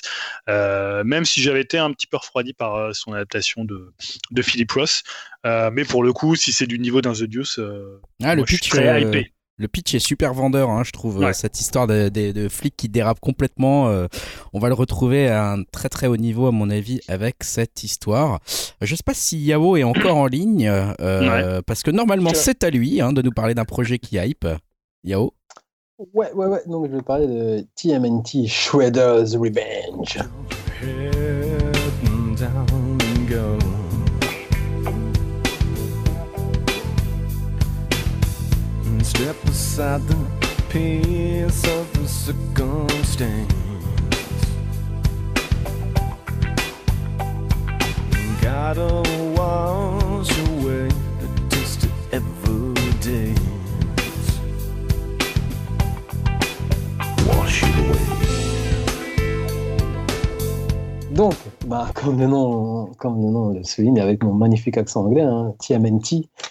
c'est bien sûr je vais parler des Teenage Mutant Ninja Turtles. Euh, en jeu vidéo, donc on a pris une, petite bombe a été lancée sur le net. Hein, je ne sais pas si vous l'avez vu. Hein. Euh, moi, j'ai vu via Gamecult. Alors, super. On a chacun les bombes qu'on mérite. Julien se dit. Je vois Julien qui, est désespéré. non, on n'a pas vu cette bombe. si, si, je l'ai vu passer évidemment. pour la faire courte, en gros, c'est la suite spirituelle de Turtles in Time, le fameux jeu culte qui est sorti euh, sur Super Nintendo. C'était en quelle année, Jérémy Mister Retro? Tu devrais savoir. 92 crois que c'était J'aurais dit 91 ou 92. Je crois qu'en arcade, c'était 91. Voilà. Donc on y a tout joué hein, durant notre époque. C'était un fabuleux jeu sur Super NES. Essayez d'y jouer. Je corrige. Donc on doit cette suite euh, qui va arriver, qui n'a pas de date pour l'instant, au studio québécois euh, Tribute Games, qui a déjà réalisé Panzer Paladin, que j'ai pas fait, mais apparemment qui a des bons échos. qui est sorti là, dernièrement, je crois qu'il y a un an, sur Switch. Et donc, il est édité par Dotemu, ceux qui nous ont ramené déjà Street of Rage 4 et Windjammer 2. Donc, des, bons, des bons gros jeux. Donc voilà, donc ils s'associent tous les deux pour développer le jeu de la licence des Tortues. Et ce qui, par rapport à un indice que vous avez fait écouter, vous allez dire, mais c'est quoi le rapport? Et bien en fait, il faut savoir que le générique qui reprend euh, euh très pour très le générique des, années 80, début 90, il est chanté par Mike Payton. Et oui, Mike Payton de Face No More. Donc voilà, donc ça va ramener Dim, euh, déjà direct, il est, il est acquis. Et donc voilà, donc euh, il n'y a pas de date de prévue, mais au vu des premières images, je vais montrer quelques images de gameplay, ça, ça semble le bon pixel, euh, suite spirituelle avec des bonnes couleurs, les, mêmes aptitudes. Et le gameplay a l'air assez, assez fidèle, donc euh, ça suffit pour moi à être le pigeon parfait du, vieux, enfin du vieux, ouais, du vieux de 40 ans qui a, joué à ça durant son enfance. Tu trouves que c'est très pixel, toi? C'est grave, t'as pas vu. Oh, bah, j'ai vu, ouais, mais c'est plus. Il y a un côté presque un peu Street of Rage 4, très ah dessiné, très. Ah, très. Euh, ouais, je sais pas. Bon, je l'ai peut-être vu vite faire. Hein. Ça m'a pas hypé plus que ça, mais. Euh. C'est moins lisse, justement. C'est justement justement, par rapport à. Il y a des retours qui disent Ah, enfin, c'est mieux que ce Top Fred, je sais pas, un flash à la con. Alors que je suis pas du tout d'accord, mais. Oui. Il y en a qui disaient, euh, pour eux, ça, ils ont leur carré, ils sont contents. Donc, euh, ouais, donc il n'y a pas de, de prévu, mais pour moi, la hype est installée. Take my money, comme on dit. Et moi, c'est Day One Direct. Et du coup, j'en ai fait, j'en ai profité pour faire jeu au petit ce week-end et ils ont kiffé. Donc euh, voilà. Donc euh, j'attends ça comme un fou. Et, moi, j'ai pas besoin de PS5. J'ai comme ça sur Switch et ça me... Je crois que Jérémy voulait euh, ajouter quelque chose. je crois que c'est la, la, suite en fait du jeu d'arcade plus que le jeu ah, sur Super NES. Ouais, alors attention. Ah, tout à fait la même chose. Attention, la news change complètement. Attention. Projet risqué alors ça. Projet risqué. La version arcade a été euh, totalement mise de côté par la version Super NES, entre, guillemets. Voilà, je dis ça, je dis rien. Voilà. Ou putain, le débat de spécialistes est lancé, Julien, ouais. Ouais, non, mais est-ce que c'était pas le jeu des gens, tu sais, qui pouvaient pas avoir des bons beat'em up euh, qui étaient genre ah, sur, sur Neo Geo? Alors, attends, Les pauvres. Pas parce que sur Neo Geo, il n'y a pas de beat'em up. Hein. Ne parle pas de ton Burning Fight, le Final ah, Il y a Sangoku, mec, et Sangoku, ah, euh, Burning Fight, Mutation Nation pourri, ça. C'est juste l'aspect esthétique. Je veux dire, c'est les gens qui pouvaient pas avoir de bande d'arcade chez eux, donc ils avaient un truc un peu au rabais, euh, comme on a eu euh, Street ah, Fighter 2 ou, euh, ou, ou, le Teenage Mutant, tu vois, c'était un peu ça. jamais joué à Teenage Mutant sur Super NES pour dire. non, j'ai joué qu'après en. Et ben voilà. En révision, ça m'intéressait pas. Moi, je, jouais avec des vrais gars qui se bastonnent. On déjà mis au jeu à 4. Ah, pas des vieilles tortues. Ceci dit, d'avoir fait quand même les deux euh, entre Goku et les Tortues Ninja, je suis désolé Julien, mais il n'y a pas photo. Les Tortues Ninja, c'est quand même euh, ah, un petit peu au-dessus quand même. Malheureusement, il faut le dire ce qui est. Hein. C'était pas terrible cette Goku, hein. Mutation Ah, c'était le 2 était bien, mais le 1. Burn, Fight, c'est très bien. Oh putain, t'es le seul de la planète à penser ça. Passons. Passons, passons. Merci en tout cas pour cet enthousiasme, hein, Yao, euh, enthousiasme communicatif. J'avoue que ça, ça, donne envie. Et le, ah, le, petit, moi, je dit, le petit euh, Mike Patton que tu as glissé euh, dans, le, dans, le, dans le champ du générique, j'avoue, m'intrigue plus que ça et, j'aurais envie d'aller jeter un petit coup d'œil et d'oreille à tout ça. dans la bande-annonce, tu l'entends chanter. ah bah parfait. on, mettra le générique iconique de la série. On va remettre le lien en entier, bien sûr, pour ceux qui veulent dans upcast.fr. Jérémy, on continue dans les projets qui hype. Euh, euh, avec Astérix. Euh, on n'aurait peut-être pas dit ça comme ça. on n'aurait peut-être pas cru pouvoir reparler d'Astérix dans les projets qui hype, mais, mais tu le fais. Ah ben je le fais et là en plus vous avez vu c'est quelque chose qui est qui date pas d'il y a longtemps c'est pour l'année prochaine c'est pas un conseil je suis dans les clous complets donc je suis content c'est rare mais vous allez voir, hein, ça va peut-être un petit peu dévier. Mais c'est pas grave, hein, on va. Donc euh, Alain Chabat donc, va réaliser pour Netflix une, Netflix, pardon, une série en 3D dans l'univers d'Astérix, euh, donc 20 ans après, euh, je peux pas m'en empêcher, hein, 20 ans après Mission Cléopâtre. Donc contrairement à Alexandre Astier et, et Louis Clichy, donc, qui avaient réalisé deux films en 3D, là c'est bien une série adaptée du combat des chefs. Alors d'ailleurs, c'est un petit peu étonnant parce que le combat des chefs, euh, ben, il était déjà sorti en 89, hein, puisque c'était, souvenez-vous, en partie, hein, c'était le coup du menhir, c'était un Astérix qui était un peu moyen, déjà un peu bizarre. D'ailleurs, moi, je trouvais une ambiance un peu bizarre. En tout cas, euh, Chabat est content et je rappelle. Euh, par contre, qu'en termes de, fil, de film, pardon, c'est Guillaume Canet qui va réaliser le prochain Astérix. Hein. Je ne sais pas si vous savez, s'appelle pour l'instant, mais ça va peut-être changer. Euh, Astérix, euh, donc l'Empire du Milieu, donc avec Guillaume Canet dans le rôle d'Astérix et surtout Gilles Lelouch dans le rôle d'Obélix. Oh, et là, ça sent le projet voilà le petit, petit fumé, petit fumé de Jérémy. Ah, c'est le petit fumé. Ah, c'est le petit fumé de Jérémy là. Mais le, Covid nous a préservé du, Astérix de, de Canet pour l'instant.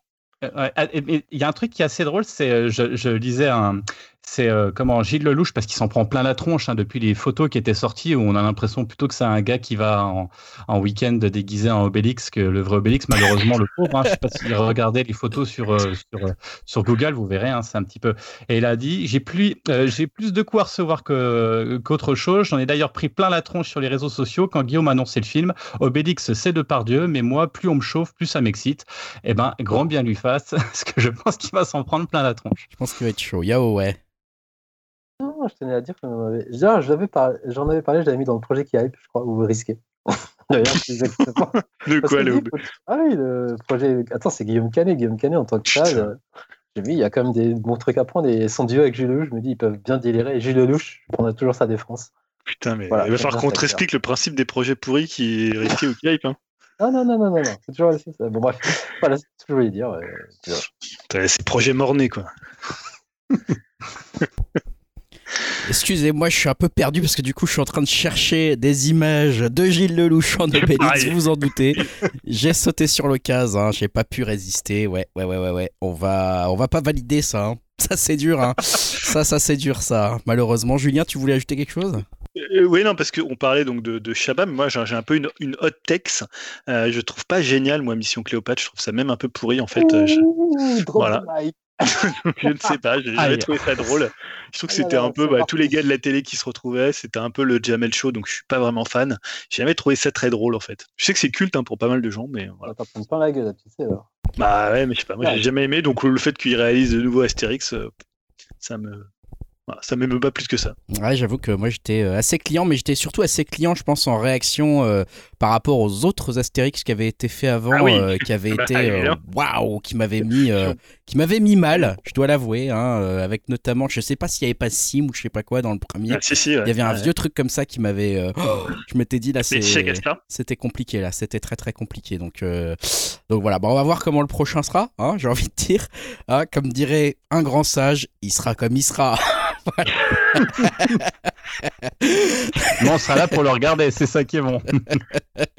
Yao, série, euh, projet qui hype toujours. Alors là, je, je te laisse. Euh, juste avant, j'ai juste du coup euh, terminé avec Gilles Lelouch. Non, je déconne. Mais par contre, pour le coup, moi j'avais bien aimé l'adaptation de. Enfin, pas de AC, parce que moi je suis pas fan de AC, plus de clichés pour le coup. Des Astérix en, en 3D. Et moi, je l'avais trouvé super. Donc, j'aurais bien voulu qu'il continue sur cette lancée. Mais bon, voilà. J'avais trouvé ça sympathique. Peut-être le 2 un peu moins que le premier, mais, mais c'était quand même très agréable à regarder. Et donc, on enchaîne sur mon projet qui arrive. Ça va vous parler à tous, c'est le dernier Ridley Scott. Enfin, le prochain Ridley Scott. Même si euh, plus ça avance et plus tout le monde lui crache la gueule en tant que créateur, j'ai l'impression. Mais bon, il a peut-être cherché avec ses dernières productions, on va dire.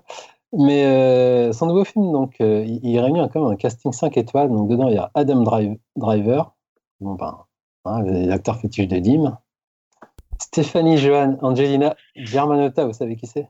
Non. Bah, c'est Lady Gaga. Bah, voilà, vous ah. connaissez. Eh Camille Cotin, quand même. Ah ouais, Jared Leto, bon, l'acteur studio. Hein. Et Al Pacino et Jeremy Irons, ça donne envie quand même. Ah ouais. Tiens, je suis d'accord. Donc c'est en mode du lot. En gros, ils sont actuellement en tournage en Italie. L'histoire revient sur l'assassinat de Maurizio Gucci le 27 mars 1995 petit-fils héritier de Guccio Gucci, le fondateur de la célèbre marque de luxe italienne. Sa future ex-femme, Patricia Reggiani, a commandité son meurtre afin de toucher la part d'héritage qui lui revenait avant que Maurizio se remarie avec Paola Franchi, qui sera interprétée par Camille Cotta. Donc pour l'instant, il n'y a pas de date de prévue. Ben, de toute façon, avec tout ce qui se passe en ce moment, on va peut-être pas en demander, mais voilà. Donc, il y a des euh, images? Il y a une première image, ouais, que je crois que c'est Gaga qui l'a posté. On voit ouais. Dame Driver et, et donc Lady Gaga. Euh, donc, enfin, habillé euh, enfin, sur le lieu du tournage. Quoi. Donc voilà, moi ça me tente bien. Surtout que les gars grâce à Dim, j'ai découvert dans A Star is Born et je regrette pas parce qu'elle était vraiment excellente dedans. Donc du coup, euh, je suis quand même curieux de voir euh, sa, carrière cinématographique en fait, vu que c'est quand même une très bonne actrice, je trouve. Et, donc, et puis Adam Driver aussi, quoi qu'on en dise. C'est une jeune chanteuse prometteuse que tu nous conseilles ou Ouais, un peu, ouais. Elle va percer. je voudrais, je conseiller son premier album, si c'est possible. Donc ouais, après j'ai mis dans Poker bah... Face, le petit avec le, petit Poker ah. Face qui pourrait peut-être un petit peu marcher. On sait pas encore. Je, l'ai sous blister si ça vous intéresse. Et après, je sais pas, je sais pas peut-être qu'elle va s'occuper de la BO, j'en sais rien, mais euh, après j'ai mis dans Projet 4 parce qu'il y a des castings, voilà, mais après il y a quand même euh, Jared Leto, il peut faire du bien comme du très très sale. Ouais, ouais, ouais. Puis il y a Ridley Scott, euh, j'en regardé tout à l'heure, mais ses dernières propres, c'est. C'est quand même pas ouais non plus. Ouais, c'est ça, j'allais dire, c'est surtout euh, Ridley Scott quand même qui pourrait le faire, que c'est un projet quand même un peu risqué, un peu bancal quoi. Après, je me dis, s'il sort de son de sa saga alien et qui revient vers des trucs. Euh, il va y avoir un vieux alien à la fin. Il va rien comprendre. c'est lui qui va toucher l'héritage. C'est le alien. Hé, c'est Waketui il, est un peu de la génération. Non, il est peut-être un peu plus jeune que Clint Eastwood quand même, mais il a pas 70 quand même. Ah, il est vieux, ouais, il est vieux. Ouais, il, est, vieux, là. Il, est... il faut passer, il faut passer le flambeau maintenant. Hein faut y aller. Hein il a 80 ans quand même. Hein. Ah, 80 même. Oh la vache. Ah ouais, il faut. Écoute. Il faut partir, euh, monsieur. Faut y aller, il faut laisser la place. Hein voilà, voilà pour nos conseils qui hype. Hein. Il y en a pour euh, tout le monde, il y en a pour à boire, il y en a pour à manger, il y en a pour euh, voilà, il y en a vraiment pour tout le monde. On va continuer avant de, parler un petit peu de jeux vidéo. L'arrivée de cette rubrique que le monde entier nous envie, la rubrique de Jérémy, la rubrique chronique rétro. Alors attention, chronique extrêmement touchy aujourd'hui. On va innover, parler un petit peu musique. Je voulais changer et surtout d'un monument français. Alors mesdames et messieurs, euh, on laisse place à la musique. Fais-moi mal, John, John, Johnny, envoie-moi au ciel.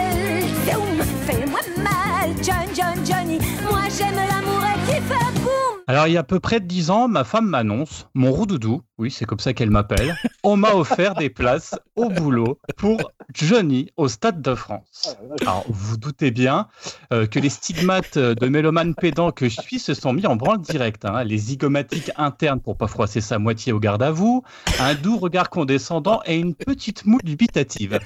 Étant un aventurier de l'extrême, lorsqu'il s'agit de musique, et attiré par la gratuité, gratuité pardon, du dit concert, mine de rien 120 balles hein, par personne, quand même, si j'avais payé, je fus convaincu. Et quelques jours plus tard, me voici donc assis dans la fosse au lion, au loup plutôt, si on se fixe quelques instants sur les t-shirts de mes congénères.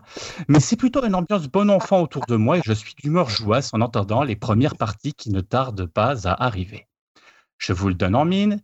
Qui je vois sur scène? En première partie, Grégoire. Pas toi, hein, Je vous avoue, euh, moment douloureux, hein, toi, plus toi, plus toi, plus toi. On était quand même 25 000 personnes dans le stade, donc euh, au bout d'un moment, on s'est retrouvé un peu en rond, c'était chiant. Alors, après Grégoire, on a eu le droit à Christophe Mahé. Hein, donc, euh, oh, mon Dieu et, c'est là où je me suis quand même dit, euh, mais, je me suis fait la réflexion, mais, mais pour un rocker comme Johnny, hein, il avait quand même pas mieux en première partie. Enfin bon, ça c'était une question. Voilà. Après cette période de souffrance auditive, faut dire quand même ce qui est, le maître de cérémonie arrive enfin. L'heure n'est plus à la gaudriole, et là, ça se calme autour de moi. On déconne pas avec le taulier. Le rocker tout de cuir vêtu arrive sur scène, l'air devient électrique, mais aussi éclectique car les morceaux s'enchaînent entre tubes et morceaux plus anciens. Et force de constater que le gars, bah, il assure quand même, et ça, on ne pourra pas lui enlever. 2h30 de concert non-stop avec de sacrés musiciens, un son qui tabasse et une voix, c'est clair, qui porte. Quand je vois la quantité de concerts que j'ai pu manquer où les groupes te font un concert de 45 minutes escasse sans rappel, eh ben, ils peuvent prendre, euh, problème, euh, prendre exemple sans problème. Et je vous avoue que ben, on y prend goût quand même, porté par cette agrégation euh, quasi religieuse qui scande les paroles et les mimiques sur chaque morceau. Et je peux vous avouer que j'ai même levé les bras en criant mourir d'amour enchaîné à un moment. Alors je risque rien parce que Grégoire m'a certifié euh, euh, qui, qui m'avait transformé la voix au montage et qu'il annoncé en tant que Jean-Rémy et non Jérémy. Donc j'ai confiance. Il n'y a pas de... Voilà. Alors, cette expérience est cruciale pour la suite de cette chronique, hein, parce que sortie du concert, on ne peut pas dire que l'expérience fut intégralement satisfaite, mais au moins elle m'aura permis de découvrir derrière cet univers, euh, qui a toujours été un peu beau, fait ringard à mes yeux, bah, quand même un véritable artiste. Alors je vais vous dire quelque chose qui ne va pas vous faire plaisir, mais quelques dix ans plus tard, Johnny meurt et c'est bien triste. Mais il est temps pour moi de découvrir le musicien, car mine de rien, il a son actif 52 albums studio, 29 albums live et 165 singles. il a traversé tous les styles de musique, le rock and roll, les yéyés, la variété. Donc, euh, c'est impossible de penser qu'il n'y ait pas dans tout ça des petites pépites quand même. Du coup, ce n'est pas un ni deux, mais bien trois albums que je vais vous proposer avec des styles assez différents, mais qui pour moi sont suffisamment intéressants pour être signalés, écoutés et même pourquoi pas appréciés par les plus courageux d'entre vous. Alors, le premier et le meilleur incontestablement pour moi, c'est Rivière, ouvre ton lit sorti en 1969. Donc, euh, au miracle, un vrai album de rock à la française avec des noms qui ne trompent pas, hein, comme euh, Mickey Jones à la guitare, hein, c'est le guitariste de Foreigner pour les deux du fond qui suivent pas, mais aussi Jimmy Page, guitariste de Led Zeppelin, ça c'est peut-être un peu plus connu. Pour Johnny, c'est la grande époque où il fréquente les Jimi Hendrix et autres Mick Jagger. Du coup, bah, notre Jojo national est énormément influencé par le rock psychédélique. Et cet album ne fait pas tâche par rapport aux autres artistes anglo-saxons hein, euh, cités. Influencé, bah, il est aussi sur le mode de vie des énergumènes anglais et donc forcément addict à certaines substances illicites. D'ailleurs, les paroles de Rivière ou ton lit restent une énigme. On ne sait pas de quoi il parle, hein, si c'est une métaphore de ses abats amoureux ou sa descente en enfer à cause des drogues. L'album est vraiment fou, de bout en bout, féroce, que ce soit dans les paroles, dans sa manière de chanter, mais aussi par ses riffs de guitare, une perle rare et unique dans sa carrière. On peut écouter un petit extrait.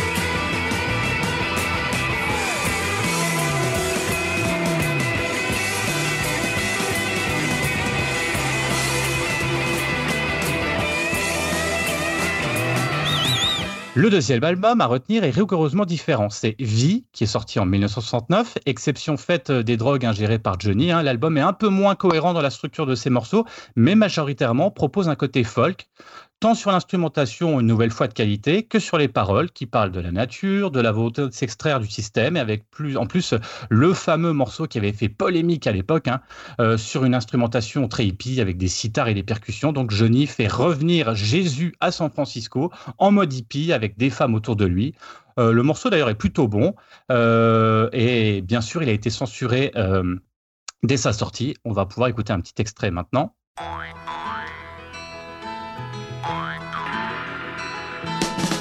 S'il existe encore aujourd'hui, il doit vivre aux États-Unis. Il doit jouer de la guitare et coucher sur les bancs des gares. Il doit fumer de la Marie-Jeanne avec un regard bleu qui plane. Jésus Jésus-Christ, est un hippie. Enfin, dernier album euh, mis en exergue. Alors, il s'appelle Hamlet, il est sorti en 1976. Alors c'est le plus discutable, mais aussi le plus intéressant. Donc nous sommes à la fin des années 70 et Johnny voit tous les grands groupes anglo-saxons et américains faire leur album concept, hein, les Pink Floyd, que Julien adore, les Who, le 666 d'Aphrodite Child, hein, que je vous conseille d'ailleurs, on en reparlera peut-être un jour. Euh, du coup, il veut absolument faire euh, la même chose et voit les choses en grand. Trop grand plus de 150 musiciens, donc Gabriel Yared euh, au clavier, Jenny Top, le bassiste de Magma.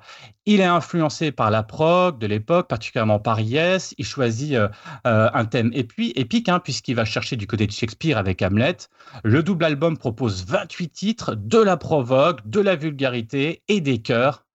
Ah ouais, les chœurs, ça vaut quand même, ça vaut quand même le coup. Je, vous invite à écouter ces chœurs. C'est malheureusement un peu kitsch. Hein. À la sortie, eh ben, énorme four euh, et grosse déprime pour Johnny qui comprend pas le pourquoi du comment. Hein. Euh, euh, c'est un album qui est quand même assez mystérieux pour moi parce qu'il est raté par certains côtés, parfois même kitsch. Hein. certains morceaux pourraient se retrouver dans le site, vous savez, Bidé Musique, tellement les paroles frisent la catastrophe. Entre le premier degré de Johnny et ce qu'il raconte, mais c'est même parfois gênant d'écouter ça. Je vais vous donner un petit exemple. Par exemple, à un moment, il dit Je suis fou Comme une tomate, je ne tiens pas sur mes pattes. Vous voyez un petit peu les, rimes qui, fleurent bon. Hein. Ou encore dans une chanson euh, qui s'appelle Orgie, les rires deviennent gras comme des porcs, les voiles de deuil font du striptease, ça ne veut strictement rien dire. Et euh, une, chanson sur deux, c'est quand même du grand, grand n'importe quoi. Mais cet album est une curiosité française qu'il faut quand même écouter, ne serait-ce que pour le courage d'avoir fait un album concept prog, alors qu'il aurait pu se lancer dans une comédie musicale. L'effort de conception, que ce soit au niveau de la pochette, c'est vraiment très joli, des dessins, mais aussi de la production musicale qui envoie quand même du lourd, et surtout quelques morceaux ovniesques dans le paysage musical français de l'époque. On peut écouter un extrait d'Orgie. Vous allez voir ce que ça donne.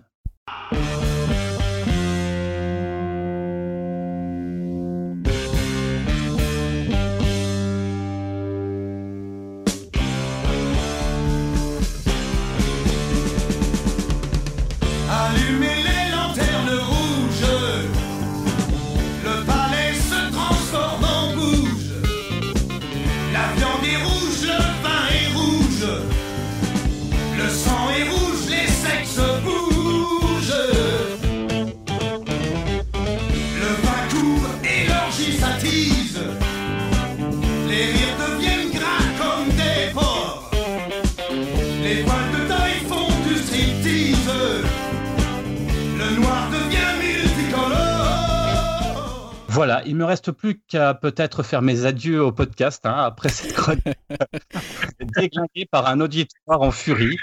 Mais je suis maintenant comme ce bon vieux Diego, libre dans ma tête. Waouh Écoute, euh, c'est courageux, c'est courageux. Euh, on peut pas, on peut pas le nier. Bravo pour cette chronique euh, rétro. Hein. J'en suis sûr qu'il y aura beaucoup, beaucoup de défenseurs de Johnny, bien sûr, dans nos auditeurs. Donc voilà, venez nous dire un petit peu ce que vous en pensez et si vous pensez que je, Jérémy ou Jean-Rémy a choisi les trois meilleurs albums de Johnny. J'ai beaucoup aimé la rime de Tomate, hein, personnellement. Voilà, je crois qu'on est dans les, dans le grand là. Hein. Yao, tu voulais rajouter? Quelque chose C'est toi qui as recruté Jean-Rémy qui, Je, je connais pas ce mec, moi. Non, non, je, ah, je sais pas qui c'est. Moi, je. Je vois pas. Non, non, non, non, je vois pas. Moi non plus. Moi, perso, euh, ma, ma chronique réto, c'était Scrubs. Je, je sais pas. En tout cas, merci. On va euh, continuer. Je voulais juste, euh, j'avais levé la main. Ah pardon, je ne le voyais pas. N'hésite pas. non, c'est juste pour faire mon coming out, c'est que j'ai déjà vu Johnny en concert. Euh, mes, parents m'avaient emmené au Palais des Congrès, je crois. Et euh, voilà, je m'étais endormi et puis je crois que j'avais jeté, j'avais jeté des trucs sur les, les gens de devant, euh, des, des pop-corn ou des trucs comme ça. je m'étais un peu fait chier. Donc, un enfant sympathique. Mon, grand amour, ça préfigurait mon grand amour de, pour Johnny. Voilà, mais mon père allait beaucoup à l'époque, c'est où il faisait des grands spectacles, notamment celui où il, il, arrivait dans une main géante là, qui était voilà, des, spectacles assez mythiques. Mais voilà, je me suis arrêté là sur Johnny. Mais tu m'écouteras quand même les trois albums ah, bah que ouais, proposés, tu verras, c'est quand même assez Surtout Hamlet. Hein, je... Bah, commence pas par celui-là, s'il te plaît. Très curieux de voir ce, concept album euh, shakespearien. Il faudrait savoir. Hein. Écoute, tu conseilles des choses. Euh, voilà, hein. Jérémy, euh, te plains pas qu'on les écoute après. on va continuer si je. Voilà, excusez-moi encore une fois si je ne vois pas vos mains levées. Je suis sur le conducteur en même temps et ce conducteur m'amène un petit peu à une partie, j'ai envie de dire, pause peut-être. je ne sais pas, en tout cas, débat, souvenir. je ne sais pas exactement. Elle s'appelle tout simplement Zelda.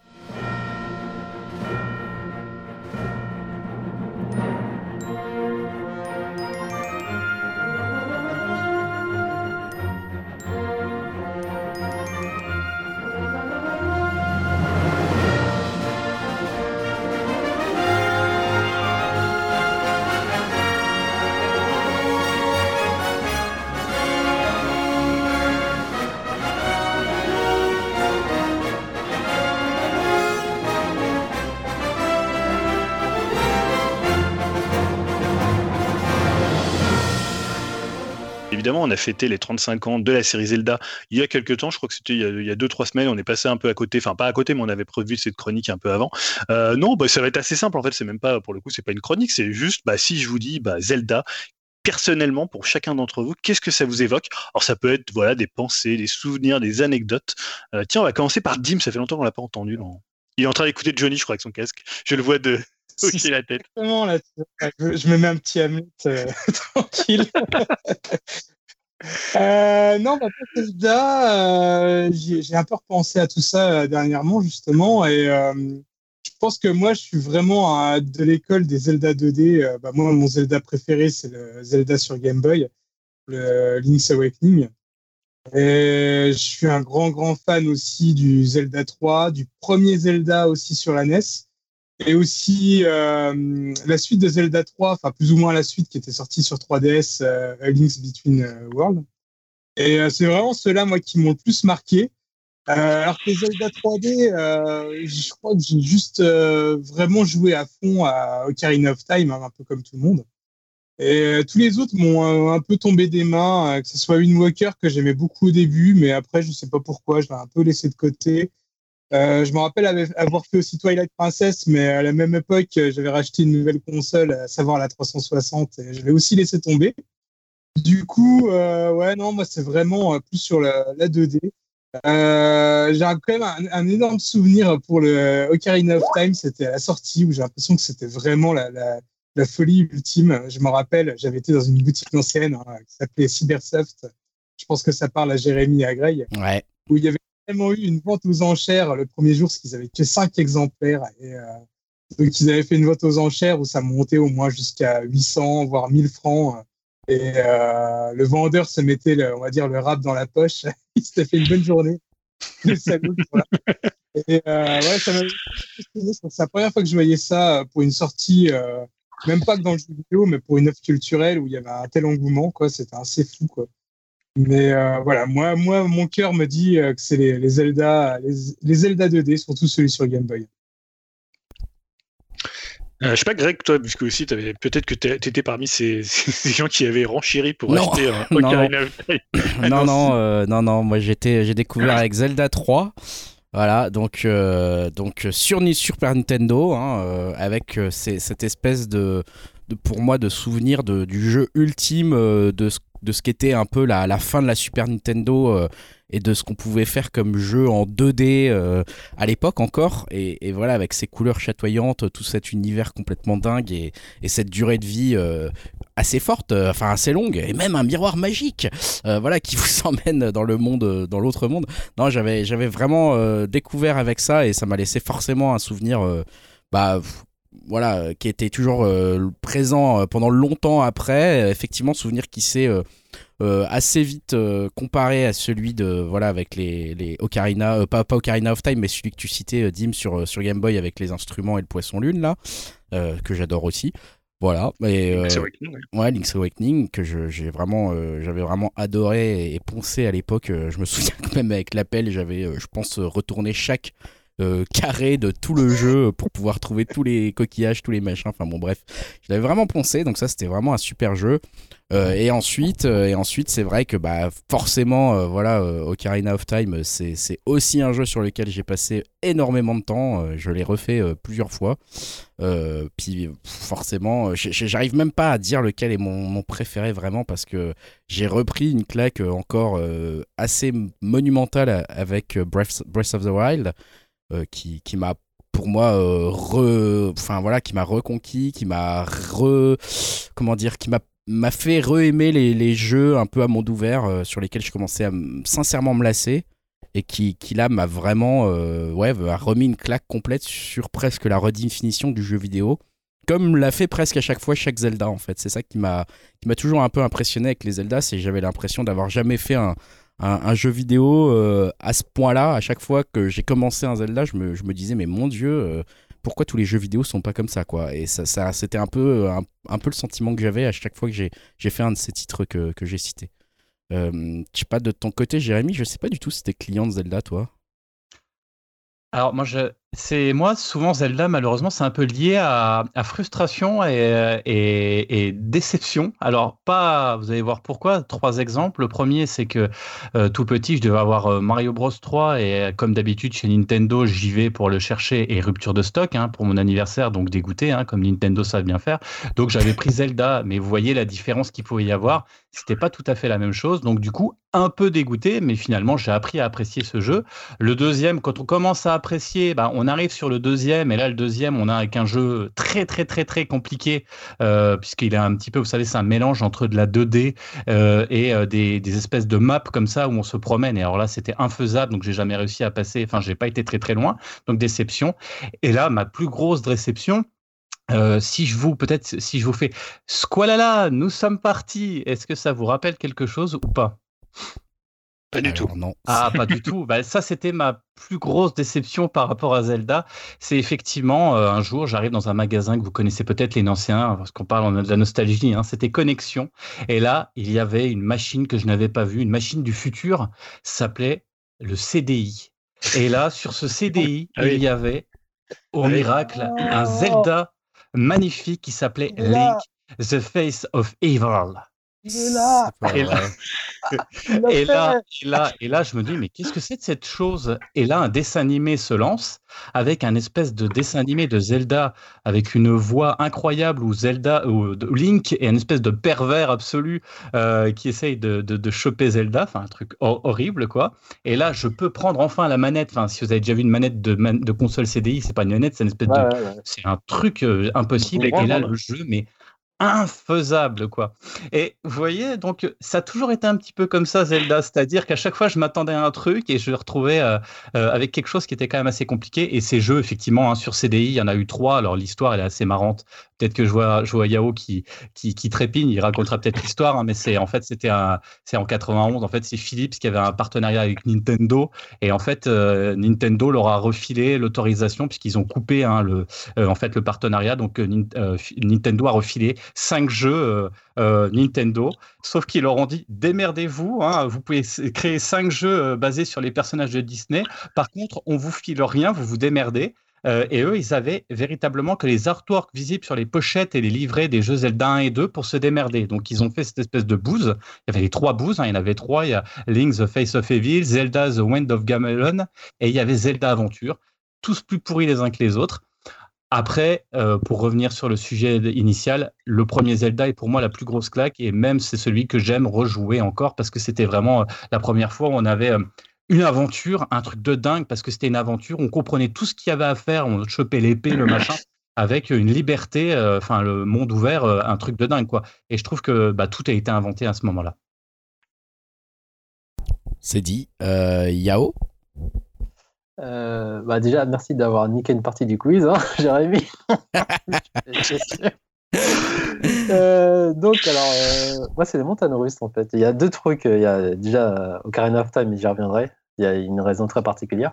Donc, du coup, euh, j'ai connu la série dans l'ordre chronologique. hein. D'abord le 1, à l'époque de la NES, chez un pote, du coup. Je n'avais pas du tout les Zelda euh, chez moi. J'ai toujours joué chez un pote par petite session. Donc, j'ai j'ai pas vraiment connu la série. Après le 2, j'ai tâté aussi un petit peu, mais en parallèle, à l'époque, j'avais fait un jeu similaire qui s'appelle Battle of Olympus, pour ceux qui connaissent. C'était pareil, un jeu 2D avec euh, du coup la Grèce antique, et du coup, je préférais jouer à ce genre de jeu vu que j'étais à fond dans la période Saint-Seiya et la, et la Grèce. Et après, il y a le 3. Je- pour euh, je ne sais quelle raison, je suis complètement passé à côté en fait. J'ai pas du tout connu à l'époque, euh, donc Link to the Past. Et c'est comme je l'explique pas, comme des jeux, j'en avais déjà parlé, il y a Rockman, euh, genre de jeu, je suis carrément passé à côté. Donc, euh, j'ai pas été dans la hype du 3. Et donc, du coup, après la, la Game Boy, je l'avais pas, donc je suis passé com- complètement à côté de Link's Awakening. Donc, après, on arrive avec l'épisode 3D, euh, qui était vraiment mon premier Zelda, mon Zelda à moi, et que j'attendais comme un fou. On sait tout ce qui s'est passé, notamment le jeu a été retardé de plusieurs années. J'étais comme un fou, je, regardais les screens des magazines, je bavais, je bavais d'impatience. Et enfin, quand il est sorti, c'est il y a deux jeux qui sont sortis à cette période. En fait, il, est sorti euh, le jour de mon anniversaire, Zelda. Donc c'est pour ça qu'il m'a marqué le 64, le 11 décembre 98 exactement. Donc cette date, est- c'est pour ça que pour moi, si on me parle Zelda, je, sais pas, je garde ce jeu en tête parce que euh, un Zelda qui sort le jour de mon anniversaire, en plus un hit comme ça, je fais waouh, trop bien. Donc du coup, j'ai, bah, comme, par- enfin, comme tout le monde, c'était la guerre pour choper le jeu. Je crois que j'ai j'ai eu en fin de matinée avec un pote, il en restait deux chez un Micromania, j'ai vu du stage, j'étais trop content quoi. Et la petite histoire pour à l'époque, je crois, je sais plus en quel... Enfin, après j'ai fait des stages de des stages à l'école et Et je sais pas pourquoi, euh, je voulais pas manger le midi, je me disais je vais économiser pour acheter le jeu, alors que c'est complètement con, hein, j'aurais jamais pu acheter un jeu en économisant le midi, mais dans ma tête, je me disais je vais économiser un arabe, donc je mange pas le midi et je vais mettre ça de côté pour acheter Zelda. Bref, voilà. C'était complètement con à l'époque, ça n'a pas changé. donc voilà, donc j'ai pu avoir le jeu le, jour de mon anniversaire, et donc je suis rentré chez moi, j'ai lancé la cartouche, enfin j'ai mis la cartouche du coup dans, dans 64, et là c'était la grosse claque, l'intro de ouf à l'époque ce monde ouvert à l'époque, on sait ce que ça vaut, quoi, avec euh, toute cette, euh, cette, plaine immense, avec euh, la 3D, enfin, bah, même, même si elle était baveuse, c'était un truc de fou avec la, création, enfin, la, création du log, quoi. Donc le log, c'était une, révolution. Pour moi, c'est la grosse claque 64.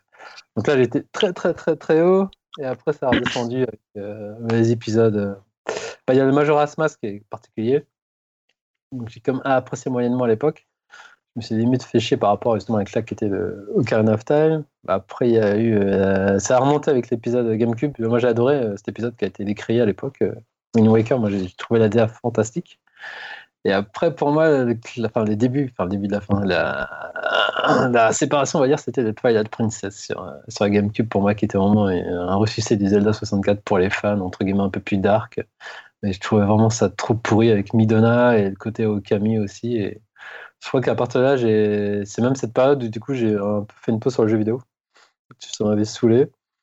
Et puis après, bah, les Zelda en 3D, c'est vraiment chaud et le froid. La version euh, Skyward Sword, c'est pareil, c'est mitigé.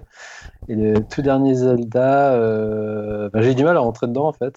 Euh, pourtant, j'ai bien conscience qu'il est super, qu'il a enfin, il a révolutionné plein de trucs, mais j'arrive pas à me plonger dedans en fait. Et le seul Zelda qui je reprends un peu euh, plaisir à jouer, c'est le Between Worlds, comme disait Dim, vu que j'avais pas connu l'épisode euh, SNES. Donc du coup, c'était une sorte de découverte pour moi. Ce forme, cette forme euh, graphique en fait, de haut, tout ça. Donc j'avais bien aimé, le concept aussi que tu, tu vas dans les murs. Donc donc voilà, pour Zelda, c'est il y a les, gros pics avec la version 64. Après le reste, c'est un peu partagé. Mais entre guillemets, si on se compare avec Mario, je suis plus Team Mario que Zelda en fait. En vrai. Mais Zelda, j'aime bien, mais j'ai moins d'affect quand même que Mario. Voilà pour. Euh, ah oui, et j'ai juste rajouté que le deuxième jeu qui est sorti le jour de mon anniversaire à 10 ans d'écart, c'est Tatsunoko vs Capcom en version japonaise aussi que j'avais commandé pour le 11 décembre 2008. Donc voilà, deux super objets qui sont sortis pour mon anniversaire. J'étais content. Voilà. Et en 2018, c'était quoi? C'était Knack ou ah, non, Knack 2 ah ouais. Julien, toi? Euh, Bah oui, oui alors, non, alors le truc c'est que j'ai pas eu de NES, donc j'ai pas fait les premiers Zelda sur NES. Euh, le truc, en fait, c'est que bah voilà, j'ai déjà dit ici, j'étais pas un grand fan de la Super NES. Hein, c'est pas une, console que, que je porte tellement dans mon cœur. Mais par contre, euh, c'est un peu le seul, pas le seul jeu parce qu'il y en a quand même quelques-uns, euh, mais c'est un des rares jeux que bah, je que je sauverais complètement de la Super NES. Je pense que c'est même un de mes jeux préférés, Zelda 3, comment Link to the Past. en fait, c'est assez marrant parce que bon, quand je l'ai acheté, j'avais, il est sorti en 92, donc j'avais 14 ans, et je me souviens où je l'ai acheté en fait. C'est-à-dire qu'à une époque, tu pouvais trouver des jeux Nintendo ailleurs que dans des boutiques de jeux vidéo ou euh, ce qu'on maintenant, tu vois, c'est maintenant c'est des, euh, je sais pas, des, centres culturels ou des grandes surfaces. Nous, j'habitais donc euh, j'habitais dans le 91 à Savigny-sur-Orge et tu avais une sorte de truc un peu style, tu vois, Sony Duval qui font des chaudières et tout ça et ils vendaient des jeux vidéo. Je ne sais pas pourquoi, je ne sais pas pourquoi ils avaient une licence de vente de jeux vidéo et donc je prenais un bus et je, me rendais chez une sorte de Sony Duval de, l'époque, je sais sais plus comment ça s'appelait exactement, mais voilà, ils vendaient des chaudières et parmi, tu vois, les robinets, les chaudières, tu avais des boîtes de Super Nintendo. Et donc, j'avais acheté évidemment euh, euh, Link to the Past. Et je me souviens qu'il y avait en fait un petit manuel dedans qui était un peu, tu sais, fermé. Euh, qui était un peu euh, euh, cacheté. Et en fait, c'était une sorte de mini solus quand tu étais bloqué. Et tu vois, moi, je savais pas trop s'il fallait l'ouvrir parce que tu n'avais pas commencé le jeu. Et moi, dès que j'achetais un jeu, je passais au moins une demi-heure, une demi-heure, une heure à regarder la notice, à lire tous les trucs dans la notice. Alors, ce qu'on fait plus maintenant, parce qu'il n'y a plus de notice, mais je me souviens vraiment de, ce truc qui était, qui était cacheté et tu, pouvais soit l'ouvrir, soit le laisser. Et en fait, c'était juste des. voilà, il y en avait pas, comme tu n'avais pas Internet, quand tu étais bloqué, bah, soit tu appelais une vieille hotline pourrie, bah, soit tu te démerdais ou tu demandais à des potes. Mais voilà, il y avait ce. Je me souviens de la carte du monde et tout. Et pour le coup, voilà, moi, c'est vraiment, c'est un jeu qui m'a vraiment marqué. et en fait, après Zelda, j'ai eu une espèce de période un peu, un peu, un peu troupe parce qu'en fait, la, N64 c'était en 98, donc c'est un moment où j'en ai un peu complètement rien à foutre de Nintendo. Donc j'achète une N64, j'achète Ocarina of Time, je lance, je trouve ça vraiment à chier. Donc je le revends au bout d'une semaine, tu vois. des grands jeux, tu vois, et puis c'est vraiment 98, c'est une période où je m'en fous un peu du jeu vidéo, euh, donc je passe vraiment à côté. Et en fait, finalement, le Zelda que j'ai relancé en 3D, c'est vrai, moi c'est euh, Skyward Sword et je garde un bon souvenir de Skyward Sword. Faut dire que je l'ai fait après Uncharted 3, donc quand je l'ai lancé, je me dis ah putain un jeu vidéo, euh, ouais ça ressemble à ça, tu vois. j'ai trop la peu, mais j'ai vraiment pas trop aimé Uncharted 3. et voilà, après évidemment Breath of the Wild, je trouve que c'est un des, des, grands jeux et que je suis assez d'accord avec Greg quand on, parle de, de, redéfinir le jeu vidéo, mais honnêtement, si je gardais un seul Zelda, ça serait vraiment. Et j'ai bien aimé euh, Link Between the Worlds, mais plus parce qu'il avait des parentés avec, euh, avec euh, Link to the Past. C'est vraiment Link to the Past qui est pour moi voilà, un des plus grands jeux de l'histoire. Donc rien que pour ça, la série Zelda, je la trouve extraordinaire pour ce jeu-là et évidemment pour Breath of the Wild. Mais si je n'en garde qu'un, pour moi, ça serait Link to the Past. Super. Yao, ouais? Bah, du coup, on peut enchaîner. Est-ce qu'on fait un top? Est-ce que tu voulais. Ah, je pensais que tu voulais peut-être enchaîner avec ton quiz, mais tu préfères le. Un petit top. Top, c'est compliqué. Euh, bah, si vous en gardiez qu'un, si tu en gardais qu'un et un seul, donc un mot, un, Zelda que tu gardes et parmi tous les Zelda qui sont sortis, donc tu as le droit d'en citer qu'un. Vous avez le droit d'en citer qu'un. Donc ah, moi, je cite euh, Link to the Past, Zelda 3, Link to the Past sur Super NES. Euh, sans hésiter, pour moi, Zelda 60. Ocarina of Time, du coup. Moi, Breath of the Wild. Euh, moi, Link's Awakening, hein, sûrement le jeu vidéo que j'ai le plus fait de ma vie. Et moi, The Legend of Zelda, parce que c'est la base. Aucun pareil. Voilà, le top est vite bah, fait. bien. Tant mieux, c'est qu'il y en a vraiment pour tous les goûts. C'est vraiment là qu'on reconnaît aussi une grande, une grande licence quelque part. Euh, Yao, tu, tu, tu gardes la main levée. Je sais pas du coup si tu veux enchaîner avec ton quiz, peut-être? Euh, j'ai oublié de la baisser, mais du coup, euh, non, je sais pas si vous voulez dire en tout, j'avais des trucs aussi à dire, mais comme tout le monde. Mais, vas-y, mais vas-y, écoute, euh, justement. non, du coup, justement, par rapport à ça, est-ce que vous êtes en attente du Breath of the Wild 2 ou sans plus ou... Ah bah évidemment oui. Oui, un peu peur, un peu peur quand même. Moi, je, je, me dis comment ils vont réussir à renouveler le concept qui est quand même assez, voilà quoi. J'ai un peu peur de ça plus, mais bon c'est quand même ça qui est fort dans les Zelda, c'est que voilà, là, on a dit un peu, on n'a aucun d'entre nous a le, le, même Zelda préféré. Ça prouve bien que c'est une licence qui s'est renouvelée constamment. Euh, parfois, voilà, on, parlait tout à l'heure de comment de Twilight Princess qui a été moins aimé. Certains, ça va être Skyward Sword, mais honnêtement, c'est une série, je trouve, qui a toujours pris des risques ah, jusque maintenant. Là, à Breath of the Wild, euh, contrairement à d'autres séries Nintendo qui sont peut-être parfois restées dans leur dans leurs chaussons, je trouve qu'ils ont toujours cherché à faire quelque chose de différent tout en gardant l'univers. Donc, euh, évidemment, quand il y a un nouveau Zelda qui est annoncé, après, il y en a eu des ratés. Hein. Moi, si par exemple, je passe, euh, je pense aux épisodes sur, euh, sur, sur 3DS ou sur DS, euh, c'était Phantom ah, Hourglass et tout ça. Non, non, Phantom Hourglass, Nintendo, mais qui était avec le, celui avec le train et qui joue au stylet sur DS, que moi j'avais trouvé vraiment, ouais, Spirit Tracks et Phantom Hourglass, que moi j'ai pas du tout aimé. mais voilà, je trouve qu'il y a toujours des tentatives de faire quelque chose de nouveau et de, de, porter la, la, licence dans d'autres idées, jusqu'à Breath of the Wild qui a essayé de redéfinir complètement le monde ouvert. Quoi. Ouais, t'as as parlé de Musso aussi. Ouais, pas avec Hero Warrior. T'as eu le fameux jeu de training aussi, euh, enfin des trainings avec euh, la Wiimote, c'est quand il une crossbow training, voilà. Ah ouais, ouais, crossbow, c'est vrai. Enfin, bref, euh, vous voulez que j'enchaîne sur le quiz Sachant bah ouais. qu'il m'a niqué une partie de mon quiz, hein, Jérémy, avec cette partie CDI là. On pensait que personne l'avait fait celui-là. Hein, ah, ah. Bon, alors, petite anecdote, hein, on sait tous d'où vient le nom de Link, hein, c'est plus après, on sait tout ça vient, mais Zelda, ça vient d'où? Je ne sais pas. Ah. Personne? Un indice? Ah bah peut-être de je sais pas ça vient peut-être de de comment de merde je j'ai un trou de mémoire. Euh, de la littérature de la littérature de Zelda euh, euh, bon j'ai un trou de mémoire donc je, je mais Comment? Ouais, de Fitzgerald, voilà. Exactement, t'as tout deviné. Ah d'accord, je, oui, je savais pas, mais. En hommage justement à la femme de. La, femme de Fitzgerald, ah ouais. Qui est écrivaine, du coup, et il trouvait le nom plaisant et significatif en fait, Miyamoto. ah d'accord, je savais pas que ça venait de là, c'est marrant. Bravo. Oh, il a choisi euh, ce prénom. Bon, donc, c'est pas la peine de l'épisode dit, hein. Merci encore, Jérémy. donc, par contre, vous avez sûrement regardé l'animé Zelda, étant petit. Vous savez qu'il y avait un animé Zelda. Ouais, mais jamais vu. Ah, a raté quelque chose. Hein. Il date de quelle année? C'est pas 87 Ouais, presque. 8. 88. Chauffe. 89. 89. Il y a combien de saisons selon vous? Moi, je sais que je regardais quand j'étais petit. hein, Ah, il y a plusieurs saisons? J'aurais Deux. une. Ouais, une saison. Ça n'a pas marché en fait. Ça, ça, ça a avait 13 bidé. épisodes. Et en fait, ça a été diffusé sur Antenne 2 donc en 89, mais en fait, c'était dans un programme Super Mario. Je sais pas si vous vous rappelez, il y avait dedans, il y avait Castlevania qui passait. Euh, je sais plus quelle autre série. Enfin, en vrai, c'était des, des medley, tout ça. Et moi, je trouvais que c'était marrant, mais c'était bien pourri. Ça a très très mal vieilli. d'ailleurs. Mais voilà, moi, je regardais ça. euh, J'étais un assidu de, de, cette, de ces séries. Et donc, on va la faire court. On va passer au top. Euh, on va faire les euh, top 5 des meilleures ventes. Ah bah Breath of the Wild, c'est la meilleure vente. Yep, bah, sans surprise. Et à votre avis, le deuxième? Ocarina of Time. Ocar- ouais. Ocarina Euh, of Time. Twilight Princess. Twilight Princess. Alors tu Ouais. comptes, attends, tu comptes chaque épisode par console ou alors avec les remakes, les Euh, Ça, c'est tout confondu, sauf hors épisode euh, CDI. remakes Ouais, Hors épisode CDI. Mais après, il y a les remakes qui sont dedans. Bon, moi j'aurais dit Twilight Princess. c'est ça. Et deuxième, je suis dégoûté. bah ouais, mais il est sorti sur Wii quoi, donc. euh, Ouais, c'est vrai. Et le troisième, du coup, euh, Ah, bon, ok. Ocar- Ocarina of Time. c'est ça. Le quatrième, Bah Zelda 3. Nope, Link, Link Awa- euh, sur Game Boy? Ouais. nope, c'est Zelda tout court, le premier sur NES. Ah. Ouais, et en même temps, il y a eu le cinquième. 60 millions de NES. Et le, cinq- et le cinquième va vous étonner. Euh, Skyward Sword? Nope. Ah merde. Sur CDI Non, je plaisante. Je l'ai évoqué tout à l'heure. Tu l'as évoqué? Ouais. Euh, Wind Waker. Non, Ah, Il est le, sorti avec sur le Wii. train, là le... non, il est sorti sur Wii. Crossboat euh, machin là. ça. Il est Ah bon Putain. Ouais.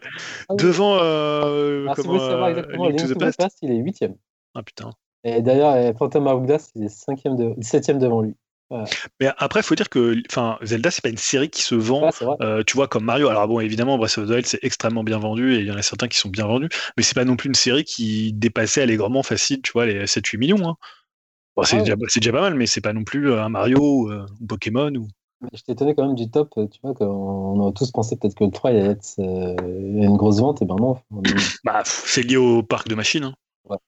Bah quand même, la SNES, pas, ouais, quoique. Bah, 40 millions, hein, c'est moins que la NES, c'est moins que la Wii, euh, c'est moins que la, la Switch. Pas faux. Donc voilà, c'était un petit quiz rapidos, rapidos. Sympa, sympa. Euh, écoute, on a trouvé plus de réponses que d'habitude, j'ai l'impression. Euh, Franchement, il m'a étonné, épaté là, Julien. avec, ouais. Ah, il est fort ce Julien. Il est fort ce Julien. Euh, voilà, bah, je sais pas coup, si bah vous oui, voulez. là, je euh, faire un, truc ah. spécifique sur la CDI, mais il les a en tête et tout, il les connaît par cœur du coup. ah ouais, Donc, quelque part, c'est moi qui ai les points, quoi. c'est toi, c'est toi qui T'as qu'à gagner. C'est toi qui as gagné. euh, J'invite les gens quand même à aller voir des vidéos des, des trois Zelda, c'est c'est quand même quelque chose. hein. Le gameplay des trois, c'est chaud. Bien joué Jean-Rémy euh, pour cette victoire. Euh, Est-ce que vous vouliez rajouter des choses sur, euh, sur notre bon vieux Zelda? Mais Bah. Ah si, si, si, juste une... Ouais, bah, j'ai une question, il n'y avait pas un épisode que vous détestez, par exemple? On a dit le top, mais un que vous supportez pas. Toi, Julien, tu l'as à peu près dit, mais... Ouais, ouais, sur DS, là. Euh, Celui avec le loup, là, j'ai- j'aime pas trop, moi. Elliot, bah, pareil pour moi. avec le loup. Ça, c'est le concert de Johnny, les loups, hein, tu sais ça. Inspiration de Johnny, c'était pas dans le quiz, ça. J'ai dit, mais vous n'en avez pas en tête ou... Bah, moi, euh, Breath of the Wild, euh, je vais pas dire que je le déteste, mais Bah, je J'arrive comprends j'arrive pas à donc euh, voilà. Dimitri est viré de ce podcast. Ouais, c'est clair. Moi, c'est quand même le 2, moi. Je... Ah oui, le 2, ouais. Chaud quand aussi. même. hein. Tu te prends une claque quand même. hein. Tu te dis, euh, Ouais. allez, tu fais la suite et là, tu tombes là-dessus. euh. Quand t'es gamin, là, tu as une larme quand même. hein. Après, comme je disais, Julien, ils innovent aussi, c'est pas mal dans un sens. Ouais, mais toi, tu sais, quand t'es gamin et que t'as un jeu tous les 6 mois, t'as envie de dire, innove, mais pas avec ça, quoi. Innove, mais mieux. Bordel. Tu sais qu'il a été réhabilité, hein, le deux, mine de rien, et il y a de plus en plus de défenseurs du 2 qui disent Ah, c'était pas mal finalement. Dans le game du rétro gaming. Voilà, voilà pour notre Zelda euh, préféré, nos Zelda préférés, nos Zelda détestés. Vous les connaissez tous maintenant. Euh, plus de secrets pour vous. Euh, on va pouvoir continuer, continuer sur notre, bah, finalement, notre, notre partie conseil. puisque même si Zelda, ça, ça reste toujours un conseil éternel, on en a d'autres qui sont peut-être un peu plus récents. Et je laisse la parole à une double chronique. C'est la première fois qu'on a un truc pareil. C'est fou. Yao et Jérémy, je vous laisse la parole. C'est, ça parle jeux vidéo, ça continue de parler jeux vidéo. Ah bah vas-y, je laisse Jérémy. Hein. Bon, ah ben j'attaque alors. Donc, euh, donc on va parler de Undown, qui est un jeu euh, sur, euh, qui est sorti sur PC, PlayStation 4, Xbox et sur Switch. Hein. c'est du genre action. C'est développé par, c'est développé par Easy Trigger. Donc c'est un jeu indépendant en pixel art dans l'univers type SF années 80. Euh, aussi bien dans les décors que dans la musique. L'histoire, en gros, ce sont des chasseurs de primes qui doivent nettoyer les rues de la vermine ambiante dans quatre lieux différents et comprenant à chaque fois un boss par section euh, de niveau et un boss un peu plus costaud à la fin, en gros, du, du lieu qu'on doit nettoyer. On est dans de la pure nostalgie, mais ce qui permet au jeu de sortir son épingle, enfin du jeu justement, c'est son ambiance qui est bourrée de références aussi des années 80 et 90. On en reparle, je pense que Yao va en reparler. Il y a du Robocop, il y a du Blade Runner, il y a du Rollerblade. Je pense qu'il en a trouvé aussi, lui, des références. Euh, il y a même des trucs marrants. Alors, je sais pas si tu l'as vu, mais il y a des. Par exemple, il y a des, un moment dans, une, dans un niveau, il y a le bistrot, le troquet du coin, il s'appelle le, le H. Gruber, hein, qui fait référence à Hans Gruber dans, euh, dans euh, Die Hard 1, qui est le méchant. donc voilà, donc c'est marrant, c'est bourré de références, c'est très très drôle à ce niveau-là. Les graphismes. on a même l'impression des fois de. Moi, je vois du flashback aussi, un jeu qui était sorti sur Mega Drive, donc il y a aussi cette ambiance-là. Euh, alors ah, après. Attends, euh... ouais, vas-y. la version Super Nintendo, c'est ça? Ça n'existe pas la version de Flashback? Ah, euh, je sais pas, moi c'était Mega Drive. Hein. Flashback, c'est un jeu Mega Drive, je crois. Il avait été conçu à la base pour Mega Drive. Oui, c'est ça. et, euh, et, voilà, donc en termes de gameplay, alors moi, ça m'a fait penser à un jeu qui était sorti en 2014 qui s'appelle Broforce. Je sais pas si euh, s'il y en a qui connaissent. Ouais. Donc voilà, hein, c'est un jeu à côté un peu frénétique hein, du jeu, vous savez, où vous, pouvez choisir en fait tous les personnages euh, connus euh, des, films des années 80-90, du Schwarzenegger, du Rambo, du même du Indiana Jones. Enfin, c'était assez, c'était assez, euh, assez marrant. donc là, c'est donc effectivement typé très arcade. Ça ressemble un peu à des tableaux où il va falloir nettoyer hein, tout ce qui est à l'intérieur et trouver le meilleur chemin. Il y a même un petit côté des fois die retry mais sans entacher le plaisir. Enfin voilà, de, de, de, parce qu'on revient, il y a des checkpoints quand même assez réguliers qui font qu'on revient pas trop trop loin. Euh, donc voilà, c'est vraiment sympa. Il y a en plus c'est voilà du vieux avec du neuf parce qu'il y a ce côté, euh, euh, il y a un dash, il y a un système de couverture, donc c'est c'est compliqué, mais ça reste quand même fluide. On peut avancer. Donc enfin moi voilà, j'ai trouvé ça vachement bien, vachement sympa et une ambiance vraiment, vraiment une ambiance vraiment super. Oh, bah, t'as tout dit, hein. pour moi, c'est mon, c'est un petit peu ma petite pépite du moment. Euh, j'ai hésité euh, longuement avant de le prendre, mais là, je regarde pas. On en avait parlé en off, mais ça me fait penser euh, un peu à des jeux Amiga. C'est une ambiance un peu Terminator. c'est très crade, ça fait très Blade Runner aussi dans les designs. Tu vois, les, on fond des, des vaisseaux volés, tout ça.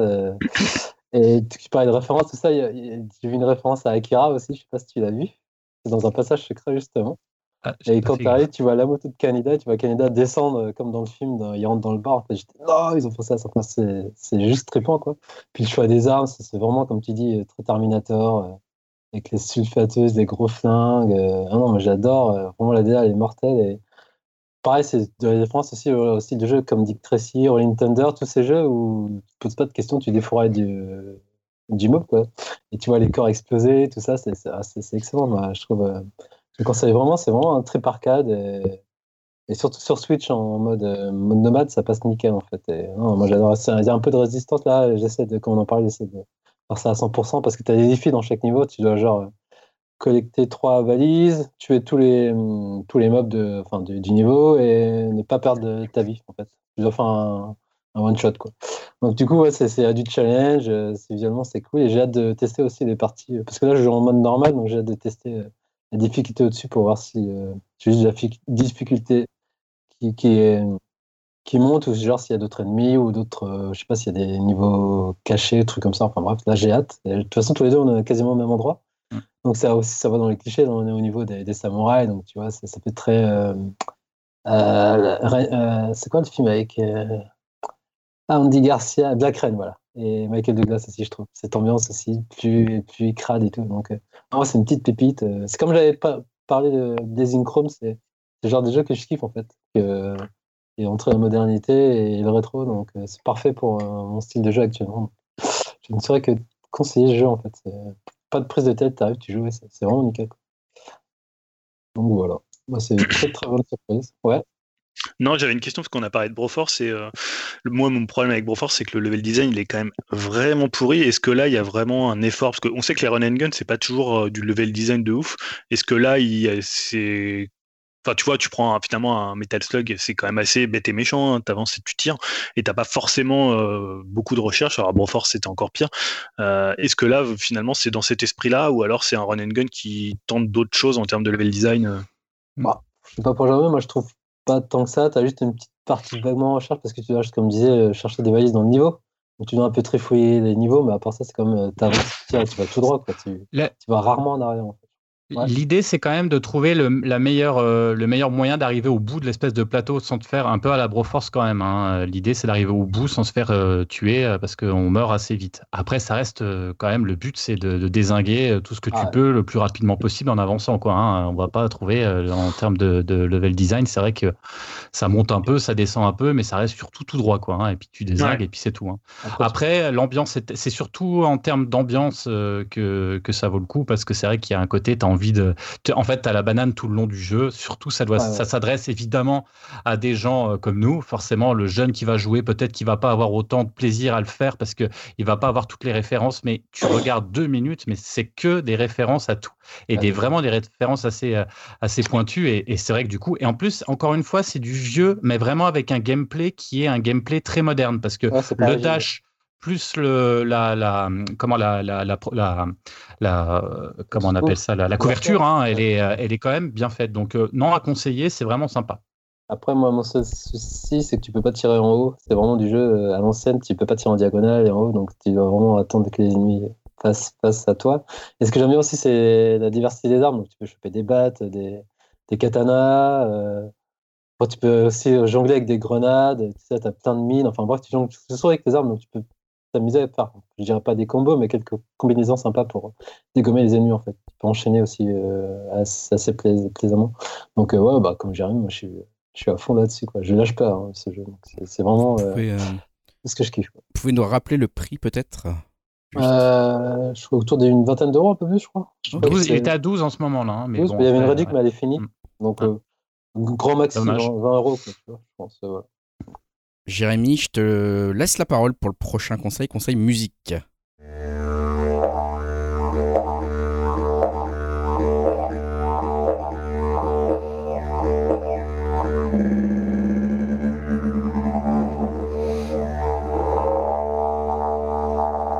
Alors bah voilà encore euh, encore une semaine avec euh, avec l'instant euh, australien. Hein. Mais là je vais aller très très vite. Il y a le nouvel album de King Gizzard and the Lizard Wizard. C'est pour faire plaisir aussi à l'ami Falbalin qui, qui qui aime écouter Upcast à 3 heures du matin et, se sentir en Australie. Donc je voulais lui rappeler que que cette semaine, enfin c'est la semaine dernière est sorti LW, le dernier album de King Gizzard and the Lizard Wizard, le dernier visiblement album qui va être dans leur style, enfin la phase arabisante. Euh, rien de très neuf, à part qu'ils ont utilisé un, clavinet. Moi, j'aime bien le clavinet, donc j'étais content. Euh, mais autrement, on se retrouve euh, sur, sur, ce qu'ils ont l'habitude de faire. Et voilà, c'est plutôt très sympa à écouter. Et, c'est, voilà, et je vous le conseille c'est effectivement assez rapide. Écoute, c'est succinct. Euh, voilà. oui. Juste une précision, c'est que c'est la deuxième partie d'un album qui était sorti en l'année dernière en 2000, donc 2020, qui s'appelait King KG en fait, donc mm. KG LW. Il y a beaucoup de similitudes. C'est presque un double album en fait. D'ailleurs, c'est étonnant qu'il n'ait pas sorti en même temps. Alors après, c'est peut-être, je pense, un euh, est de péripétie entre peut-être en physique ils l'ont sorti en même temps, mais sur les plateformes digitales, c'était en, en deux fois. Et euh, il y a beaucoup de morceaux qui se répondent. Euh, moi, c'est un album que j'en ai, je, sais pas si j'en avais parlé euh, dans le podcast à l'époque, mais euh, moi, je suis pas du tout fan de King Gizzard, Lizard Wizard. C'est trop qu'il sort trop d'albums. Là, c'est pas forcément l'album de trop, mais je trouve qu'il fait bon, il fait un bon, un bon double, enfin, il double bien ce premier album et c'est un peu leur. Moi, à l'époque, j'avais trouvé que ça ressemblait un peu à King Crimson dans ce côté un peu plus progressif. et je trouve que c'est plutôt un album très réussi. Je préfère le premier que le LW, mais franchement, les deux sont pareillement. Je les, je les conseille aussi. En plus, si vous aimez bien le rock australien et comme tu en avais conseillé déjà la fois dernière. Effectivement, voilà, pour ce petit conseil de King Gizzard and the Lizard Wizard, toujours très sympa à dire, je trouve. on va passer à Yao qui a un conseil pour nous également. Ouais, alors je vais parler de Thundercats Roar.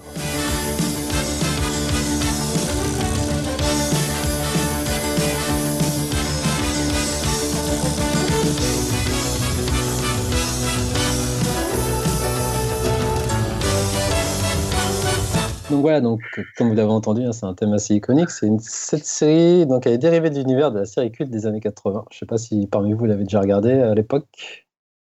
Non. Euh, ça me dit rien. Enfin, je vois pas ce que c'est en fait. Cosmo Cats, en français. Ah, ouais, moi j'avais regardé. Euh, voilà. Sachant qu'en 2011, on a déjà eu un reboot, moi que j'avais trouvé personnellement pas mal, mais qui n'a pas marché, qui n'a duré qu'une saison. Donc si on vient à la série qui date de 2020. Elle a aussi malheureusement duré qu'une saison, mais elle a eu 52 épisodes de 10 minutes. Donc c'est assez court à regarder. Et alors, je peux comprendre pourquoi elle n'avait pas marché. Je c'est clair. Je sais pas si vous l'avez vu déjà la dernière série. Non, celle de je parle pas du tout. En fait, c'est clairement une parodie en fait du matériau de base. C'est du Nawak à 200%. Ils sont vraiment tournés en dérision. Alors déjà le style graphique, je pense qu'il va pas plaire à tout le monde car c'est très très cartoon, très chibi les car design est très flottant et changent selon les plans en fait. C'est vraiment, ils sont très vivants les personnages. Donc c'est pas un car, un car design euh, fixe en fait. Donc un, plan tu peux les avoir tout ratatiner, un autre plan un peu plus gros, les proportions sont vraiment euh, pas respectées. Mais euh, ça speed à 200% en fait. Ça s'arrête jamais. C'est limite épuisant parce que les deux premiers épisodes j'ai eu un peu de mal. Ça fusait dans tous les sens, mais une fois qu'on rentre dedans, pour moi c'est de la folie totale. Moi j'adore la DA. Je trouve que les couleurs sont parfaitement choisies. Et en termes d'animation, euh, je trouve ça dingue. Les scènes de baston sont folles. Notamment, un épisode 7 entre Pantro et un des sbires de Memra. Euh, je vous conseille ça. C'est c'est l'épisode 7. L'animation est dingo. Quoi. En fait, euh, tu as l'impression qu'il n'y a jamais le même plan. Il n'est jamais utilisé. il n'y a jamais un même plan qui est utilisé. Ça n'arrête jamais non-stop et l'animation est super fluide. On sent vraiment que l'équipe technique s'est fait plaisir et qu'elle est adepte des séries Jap, quoi, enfin, des animés Jap par moments, ça m'a même fait penser à du mob psycho pour ceux qui connaissent, en termes euh, de rythme assez frénétique. Et donc, clairement, les personnages sont tirés en ridicule. Je ne sais pas si vous vous souvenez de Lion O, qui était un peu le mal alpha, tout ça. Là, c'est un con fini, vraiment, un teubé. T'as les autres aussi, ils sont très trevés. Leur trait de caractère est très accentué, genre Tigra, qui est, le personnage, donc le tic, qui est très maniaque, ultra protecteur la Pantro, euh, bah, le femme perso iconique aussi, qui me faisait penser à Teddy euh, Savalas, du coup, avec des oreilles pointues. Pour les vieux, hein, ils connaissent la référence. Euh, donc Pantro, en fait, c'est un mécanicien, mais dedans, il fait que ça, il répare n'importe quoi toute la journée, quoi. Et en gros, c'est toujours, euh, tu vois un peu dans leur QG, faire leurs conneries. genre, là, où il va utiliser son épée pour manger ses céréales, tu vois, il fait son attaque Thunder, Thunder, Thunder. Normalement, son, son épée, elle grandit au fur et à mesure, et en fait, c'est juste pour attraper des céréales. Donc c'est le genre de conneries, quoi, tu vois. Ils sont en PLS à chaque fois euh, pour des conneries, quoi. Et pareil, Momraz, qui était aussi la momie, le, méchant euh, de la série, il est tout, tout tourné en ridicule, euh, il est vraiment trop con dedans. Donc je peux comprendre que la fanbase lui, lui ait accueilli un petit accueil bien froid pour ceux qui attendaient peut-être un, renouveau de la série. Bah, moi, je trouve ça à fond. J'ai découvert en fait par hasard en vacances avec les petits le matin en fait, elle passe sur France 4 entre 8h10, 20 et 9h20. En fait, genre, il y a 8-10 épisodes, vu que ça dure 10 minutes, c'est assez rapide.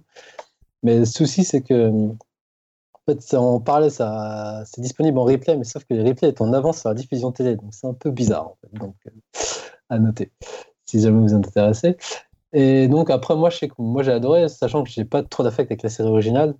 Je, m'en souviens surtout euh, par rapport au générique, au design, et forcément, les années 90, la gamme de jouets qui allait avec, hein, parce que je crois que j'avais Pantro quand j'étais petit, euh, avec ces Nunjaku en forme de félin que j'adorais.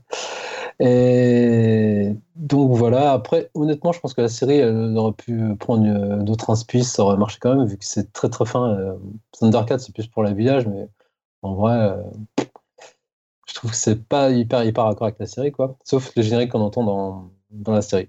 Et puis voilà. Et par contre, je pense cette série par rapport en Europe, c'est vraiment une institution de USA, donc elle, continue d'ailleurs d'exister en comics.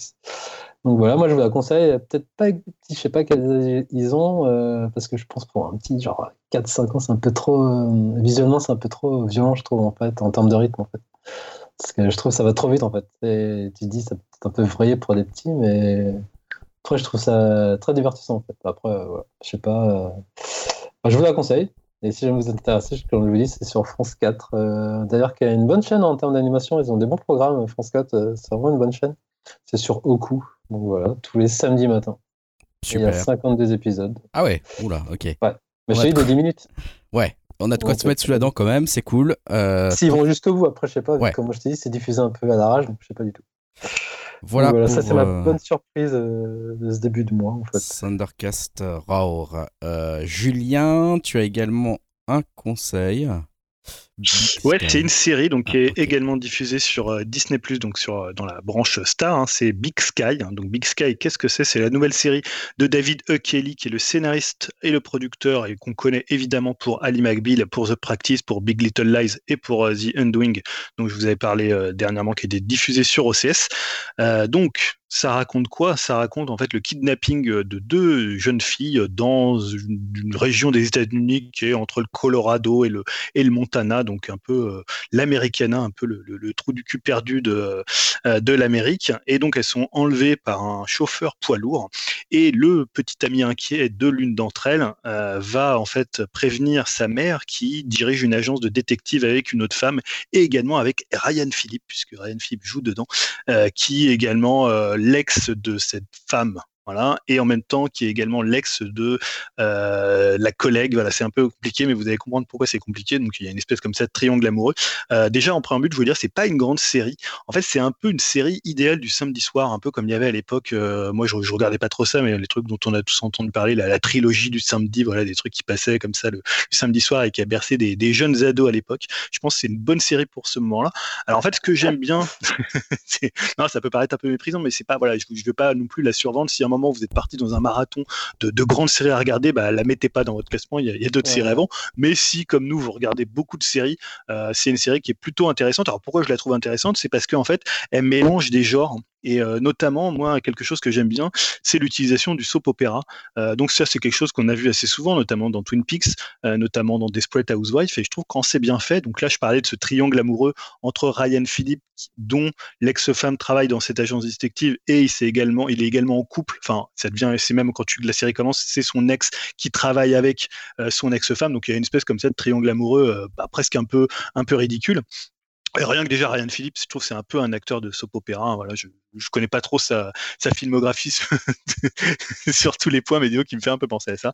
Euh, donc voilà, j'aime bien ce côté mélange de soap opéra et en même temps c'est aussi un, thriller. Il y a une, bah, comme je disais, il y a un kidnapping, il y a un serial killer. Alors est-ce que c'est un serial killer? On le découvre au fur et à mesure. Un peu une selle, voilà, qui est un peu perturbé par euh, par l'emprise que peut avoir sa mère sur lui, qui est un peu un bonnet, mais en même temps qui est pas si crétin que ça. Et en même temps, le dernier, c'est le côté un peu slasher puisqu'il y a, y a également, bah, quand elles sont kidnappées, sans trop spoiler, il y a des moments où elles vont réussir un petit peu à s'échapper. Donc il y, a quelques poursuites un peu comme ça dans, dans, la forêt. Et c'est aussi une série, euh, je trouve, qui, a pas mal de filiation avec Twin Peaks, notamment dans l'ambiance. Alors je parlais de la localisation, le Colorado, le Montana. Euh, il y a un côté un peu derrière le rideau des petites bourgades américaines comme ça, un peu paumées. Euh, et notamment, il y, a, Jennifer Lynch qui a réalisé deux épisodes, donc la fille de David Lynch, hein, qui avait, je crois, je sais plus si elle avait fait un, reportage ou elle avait écrit un bouquin sur, sur Twin Peaks. Je sais pas si Yao, tu voulais rajouter quelque chose tout de suite ou si. Je te laisse terminer, mais je voulais faire le plaidoyer de Ryan Phillips. D'accord, ok. Bah, tu verras si tu regardes la série. Et comme dans Twin Peaks, il y a le côté aussi, c'est la question du mal, en fait. Euh, bon, alors dans Twin Peaks, c'était vraiment incarné par le personnage de Bob, et c'était quelque chose qui allait se transmettre à tous les autres personnages et également à la ville. Là, on est beaucoup moins dans. Euh, euh, on va beaucoup moins loin que ça. C'est une série qui est beaucoup moins. pas, je, je, dirais pas absurde comme pouvait l'être, mais complètement barré comme pouvait l'être Twin Peaks. Ça va beaucoup moins loin que ça. en fait, je trouve que c'est une très bonne série quand elle s'appuie sur son histoire et ses coups de théâtre. Il y a notamment l'épisode 1 où il y a un excellent twist, l'épisode 5 qui vient d'être diffusé, donc celui dont je parlais qui est réalisé par Jennifer Lynch, où vraiment en fait quand ils savent manier euh, le suspense, le twist, par contre quand ils s'appuient sur les personnages, sur euh, vraiment ils essayent un peu de faire de psychologie, ça fonctionne beaucoup moins. Mais honnêtement, voilà, si vous cherchez une série euh, bah, du samedi soir, il y a 5 épisodes pour l'instant qui ont été diffusés, je crois qu'il y en a 9 ou 8 ou 9 dans la série. Il y a une deuxième partie qui est déjà qui est en train d'être diffusée aux États-Unis, puisque les États-Unis ont un peu d'avance sur nous. voilà, moi vraiment, je, suis toujours très très hâte d'être vendredi pour regarder mon épisode de, Big Sky. Donc, si vous avez un peu de temps à tuer, je pense que ça vraiment vous pouvez vous accrocher. Euh, ouais, du coup, tu, m'as donné envie d'une parce que c'est David Ikili et euh, Ali McBeal, c'était quand même une grande série et j'adorais. Et c'est lui aussi euh, de Practice. Ouais, c'est Practice aussi. ouais. Ryan Philippe, attends, c'était censé être le futur Brad Pitt, ce mec. Il a joué dans, ouais. souviens-toi l'été dernier, il a joué dans Sex Intention. Et notamment, en plus, c'était l'ex de Reese Witherspoon, j'en parlais tout à l'heure. Et surtout, il a joué dans Way of the Gun, je sais pas si vous l'avez vu ce film, c'était quand même un des premiers films de Christopher McQuarrie avec Benicio del ah Toro, ah ouais. je m'en souviens à l'époque, je l'ai vu en salle. C'était une grosse claque et après, plus rien. Je sais pas, il s'est perdu. C'était censé être la relève, tu vois. Et du coup, j'en pensais, je me dis, mais qu'est-ce qu'il devient cet acteur Non, mais euh, tu, verras si tu vois la série, là, il est un peu dans le côté presque. Il joue presque un mec de soap opéra, c'est-à-dire qu'il y a beaucoup de flashbacks avec lui, où il, est, euh, il fait des feux de camp avec euh, sa nouvelle meuf et il regarde les étoiles, tu vois. Des trucs un peu comme ça qui sont assez drôles et il le fait plutôt bien hein, pour le coup, mais voilà. C'est juste un petit clin d'œil pour dire, voilà, c'est pas non plus, il est pas génial dedans. Oui, mais moi, j'aimais bien parce qu'il a quand même une filmo, il a joué dans Mémoire de nos pères, dans Collision aussi, tu vois. Mais il avait quand même une filmo et je me dis du jour au lendemain, hop, ça, ça a un, peu, un peu perdu de vue, ouais. Voilà, enfin, du coup, euh, j'ai quand même euh, regardé par curiosité, vu que j'aimais bien euh, cet acteur à l'époque. Et Way of the Gun, je vous par moi, c'était une petite claque à l'époque. j'avais bien aimé ce mais jusqu'au coup, je me suis dit, ça va peut-être aller le faire. Ouais. Après, si tu veux regarder, regarde pas la série pour Ryan, Ryan Philippe. Ouais. Hein. Okay. je te dis, c'est sans, sans trop... David Kelly, donc j'aime Ouais, ouais, non, mais la série a d'autres qualités, mais. Ok. Et du coup, ouais, c'est une série un peu, enfin, je veux dire, dans les. Du style HBO ou genre c'est édulcoré en termes de non non autant euh, The Undoing était une série très quali euh, presque euh, voilà très new-yorkaise et pour le coup très très différente en termes de mise en scène là ça fait un peu teenage série quoi mais en termes, de, en termes de dialogue et enfin, crudité, tout ça, c'est comme genre, tu sais, les CBS où on dit rien ou... Non, non, c'est typique M6 du samedi soir, mais c'est pas, pas mal écrit, mais c'est très fonctionnel comme écriture. Ok. Moi, Jérémy, tu non, c'était juste pour dire qu'il avait Ryan Philippe a aussi joué dans l'invasion des abeilles tueuses, qui est un super bon film. bah voilà, il a une grande carrière. oh merde. Merci euh, pour cette précision, euh, Jérémy, toujours à la pointe de l'information. Euh, on continue, on continue les conseils. On va s'acheminer doucement vers la fin du podcast avec Dimitri, qui a un conseil, je crois, jeu vidéo. Dimitri, de ton côté, je te laisse la parole.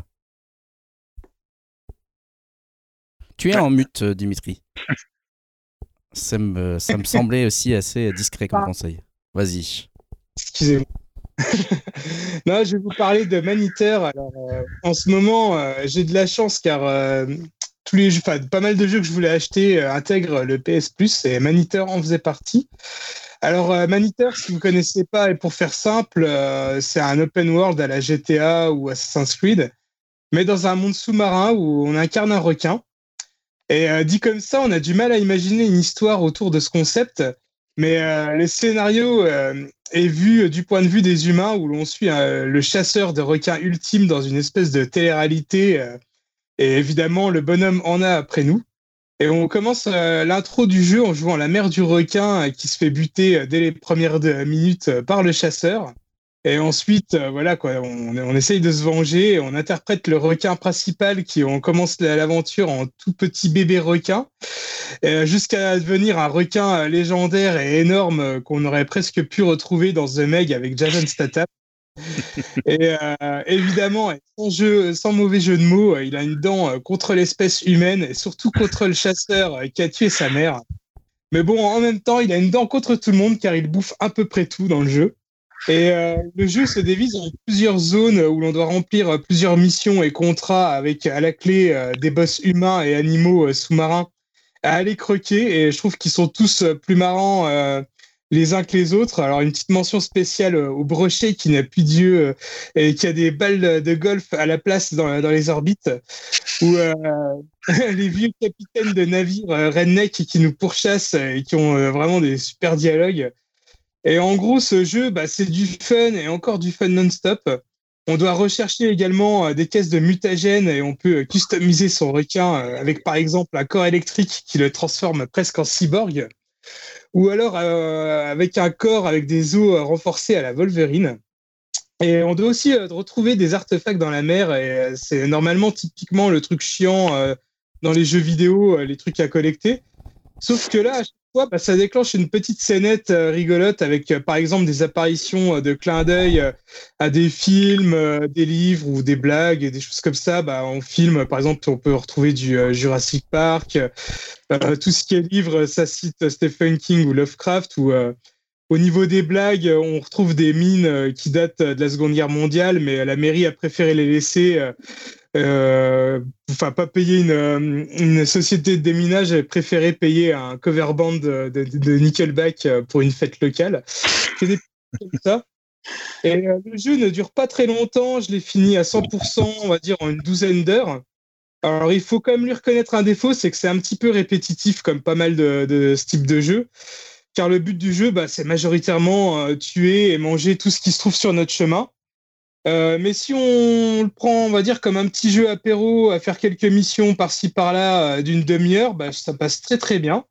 Et on va pas se mentir, euh, c'est toujours plaisant hein, de croquer quelques hipsters qui font la fête au bord de la mer. les combats sont très très bien rythmés et c'est aussi cool de découvrir qu'au fur et à mesure du jeu, bah, les, le, on peut on peut avoir différentes capacités du requin et aussi euh, le fait de tuer voilà quelques baigneurs sur une plage, bah, ça peut vite se transformer euh, en scène de bataille épique avec les chasseurs qui débarquent de partout pour nous arrêter. Et Yao, tu voulais réagir? Non, non, je te laisse terminer, j'allais dire un truc après. Ouais, bah, j'avais quasiment fini, hein, donc euh, voilà, je trouve que c'est un bon petit défouloir. Le jeu est très cool et divertissant. Et en plus, graphiquement, euh, bah, bien que ce soit un moyen budget, euh, je trouve qu'il est vraiment euh, super joli, bien fluide sur la PS5. Enfin, ça rend super bien. Alors après, moi, je l'y ai joué, il était gratuit, mais voilà, si vous deviez l'acheter, j'irais de pas mettre plus de 20 euros dedans, car même si c'est très fun, il est quand même assez rapide, hein, comme je disais, une douzaine d'heures et assez répétitif. ouais, du coup, j'allais te demander le prix, même si tu l'avais gratuit, mais tu sais, je crois qu'il est entre 30 et 40 euros euh, ah, sur les plateformes. Ouais, ouais, c'est pas donné. Il est hein. sur Switch ou pas? Non, il est que sur. Euh, non, non, je crois que c'est sur euh, PlayStation, Xbox et PC. Mais du coup, j'allais te demander techniquement, t'as dit ça te tenait la route, mais on voit bien les démembrements et tout ça quand tu bouffes les gens. C'est bien sanglant ou ah ouais, euh, ça y va franco, quoi. Surtout, bah ouais, quand tu t'attaques aux humains euh, sur les plages et tout, tu croques tout le monde. Euh, ou même, même toi, hein, je veux dire, en tant que requin, quand t'as les chasseurs, ils arrivent et qui te, qui te mitraillent la gueule, des mares de sang dans l'eau dans et tout. Non, non, c'est plutôt bien fait. Hein. Et du coup, il y a plein de références, genre, genre film Jaws, Deep, Deep, Blue, tout ça? Ou pas du tout? Tu, tu le sens quand même? Jaws, ouais, bah ça, va dire c'est une perpétuelle référence euh, à ce film, hein, un peu à tout, ouais, tous les films de requins qui peuvent exister. Euh, bah, par exemple aussi, ouais, dans ce que je pouvais citer dans les références, celle qui m'a bien fait marrer, c'est à un moment donné, on traverse les égouts et on tombe sur Pennywise, donc le, film de... Ou des... ça, euh, pas de petits trucs bien marrants, quoi. Je pense ah, qu'il y a eu aussi pas mal de références à d'autres trucs euh, que j'ai que j'ai pas dû caler. Et euh, tout au long du jeu, c'est euh, il y a une voix off justement qui commande tout pour apporter un peu de dynamisme, hein, parce que bon, comme tout le monde sait, les requins c'est pas très bavard. Et c'est doublé par bah, un gars qui fait énormément justement de, de séries comiques animées pour adultes, dont Archer. Et voilà, j'ai reconnu tout de suite sa voix et c'est bien fun. Super. Bah voilà, donc ça c'est Maniteur. Si ça vous tente, un peu cher quand même peut-être selon Dim, mais en tout cas voilà, si jamais il y a une occasion, un moment qui se qui se présente à vous, ça peut être fun. Euh, on passe à, un autre conseil plus qu'énigmatique, euh, encore une fois, de Julien. Devinez, hein, je vous laisse deviner, chers auditeurs. Il a revu un film de 2007. Voilà, débrouillez-vous avec ça. C'est comme moi. Voilà, bienvenue dans le monde de l'animation du podcast.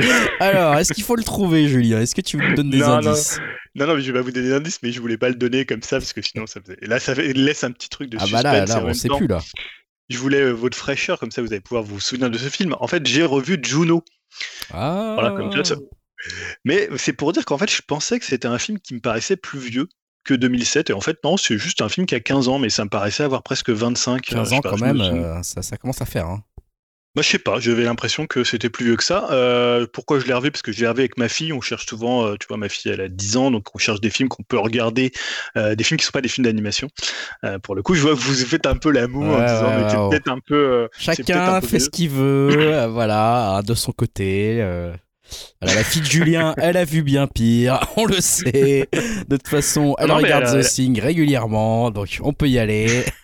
et, et alors, non, là, pour le coup, elle a, beaucoup aimé Juno. Euh, pour le coup, il n'y a pas des trucs très, euh, très, euh, très trash. Ou voilà, il y a des comédies, il y a des comédies plus trash que Juno. non, pour resituer un peu le film, c'est bah, 2017, ça a vraiment été un des succès de cette année puisque le film a fait 35 fois son investissement. J'ai vérifié, donc c'était vraiment un des gros ah, succès de cette année.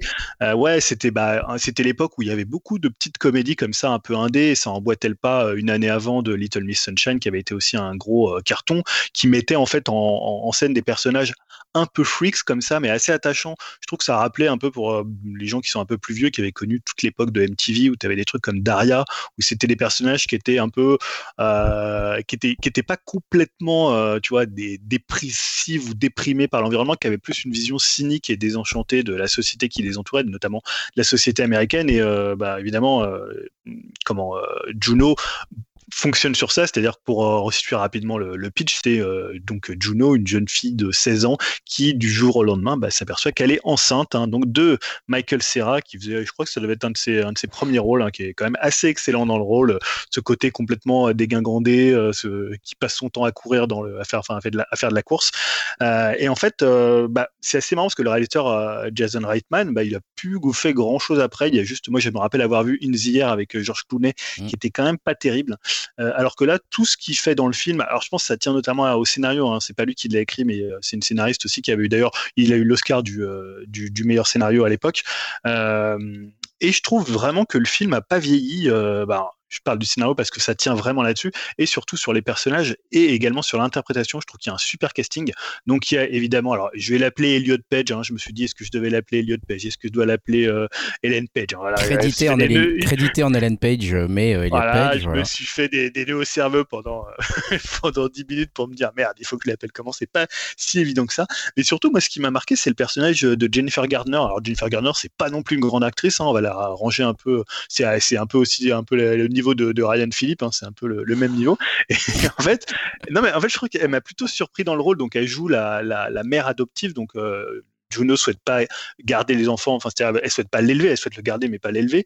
Euh, donc, elle, elle veut le confier à un couple, euh, un couple de, jeunes, euh, de jeunes adultes. Enfin, je pense qu'ils ont une 30, 30 et 40 ans, dont notamment Jennifer Garner qui joue cette mère qui souhaite plus que tout avoir un enfant. Et en fait, je la trouve assez touchante dans le rôle de, cette mère comme ça qui fait tout pour avoir un enfant et qui est dans un couple qui va plus très bien. Hein. D'ailleurs, on peut spoiler, le film a, quand même 15 ans et qui va même bah, partir complètement en vrille puisque bah, son son, mari, pour le coup, lui, c'est bah, un type qui a, une 30-40 ans, mais qui a un peu qui a un peu pas raté sa vie, mais qui a raté ses rêves, puisque lui, il voulait être musicien, c'est un gros fan de musique. Le film tourne beaucoup autour, de la musique, qui lui donne aussi pas mal de charme.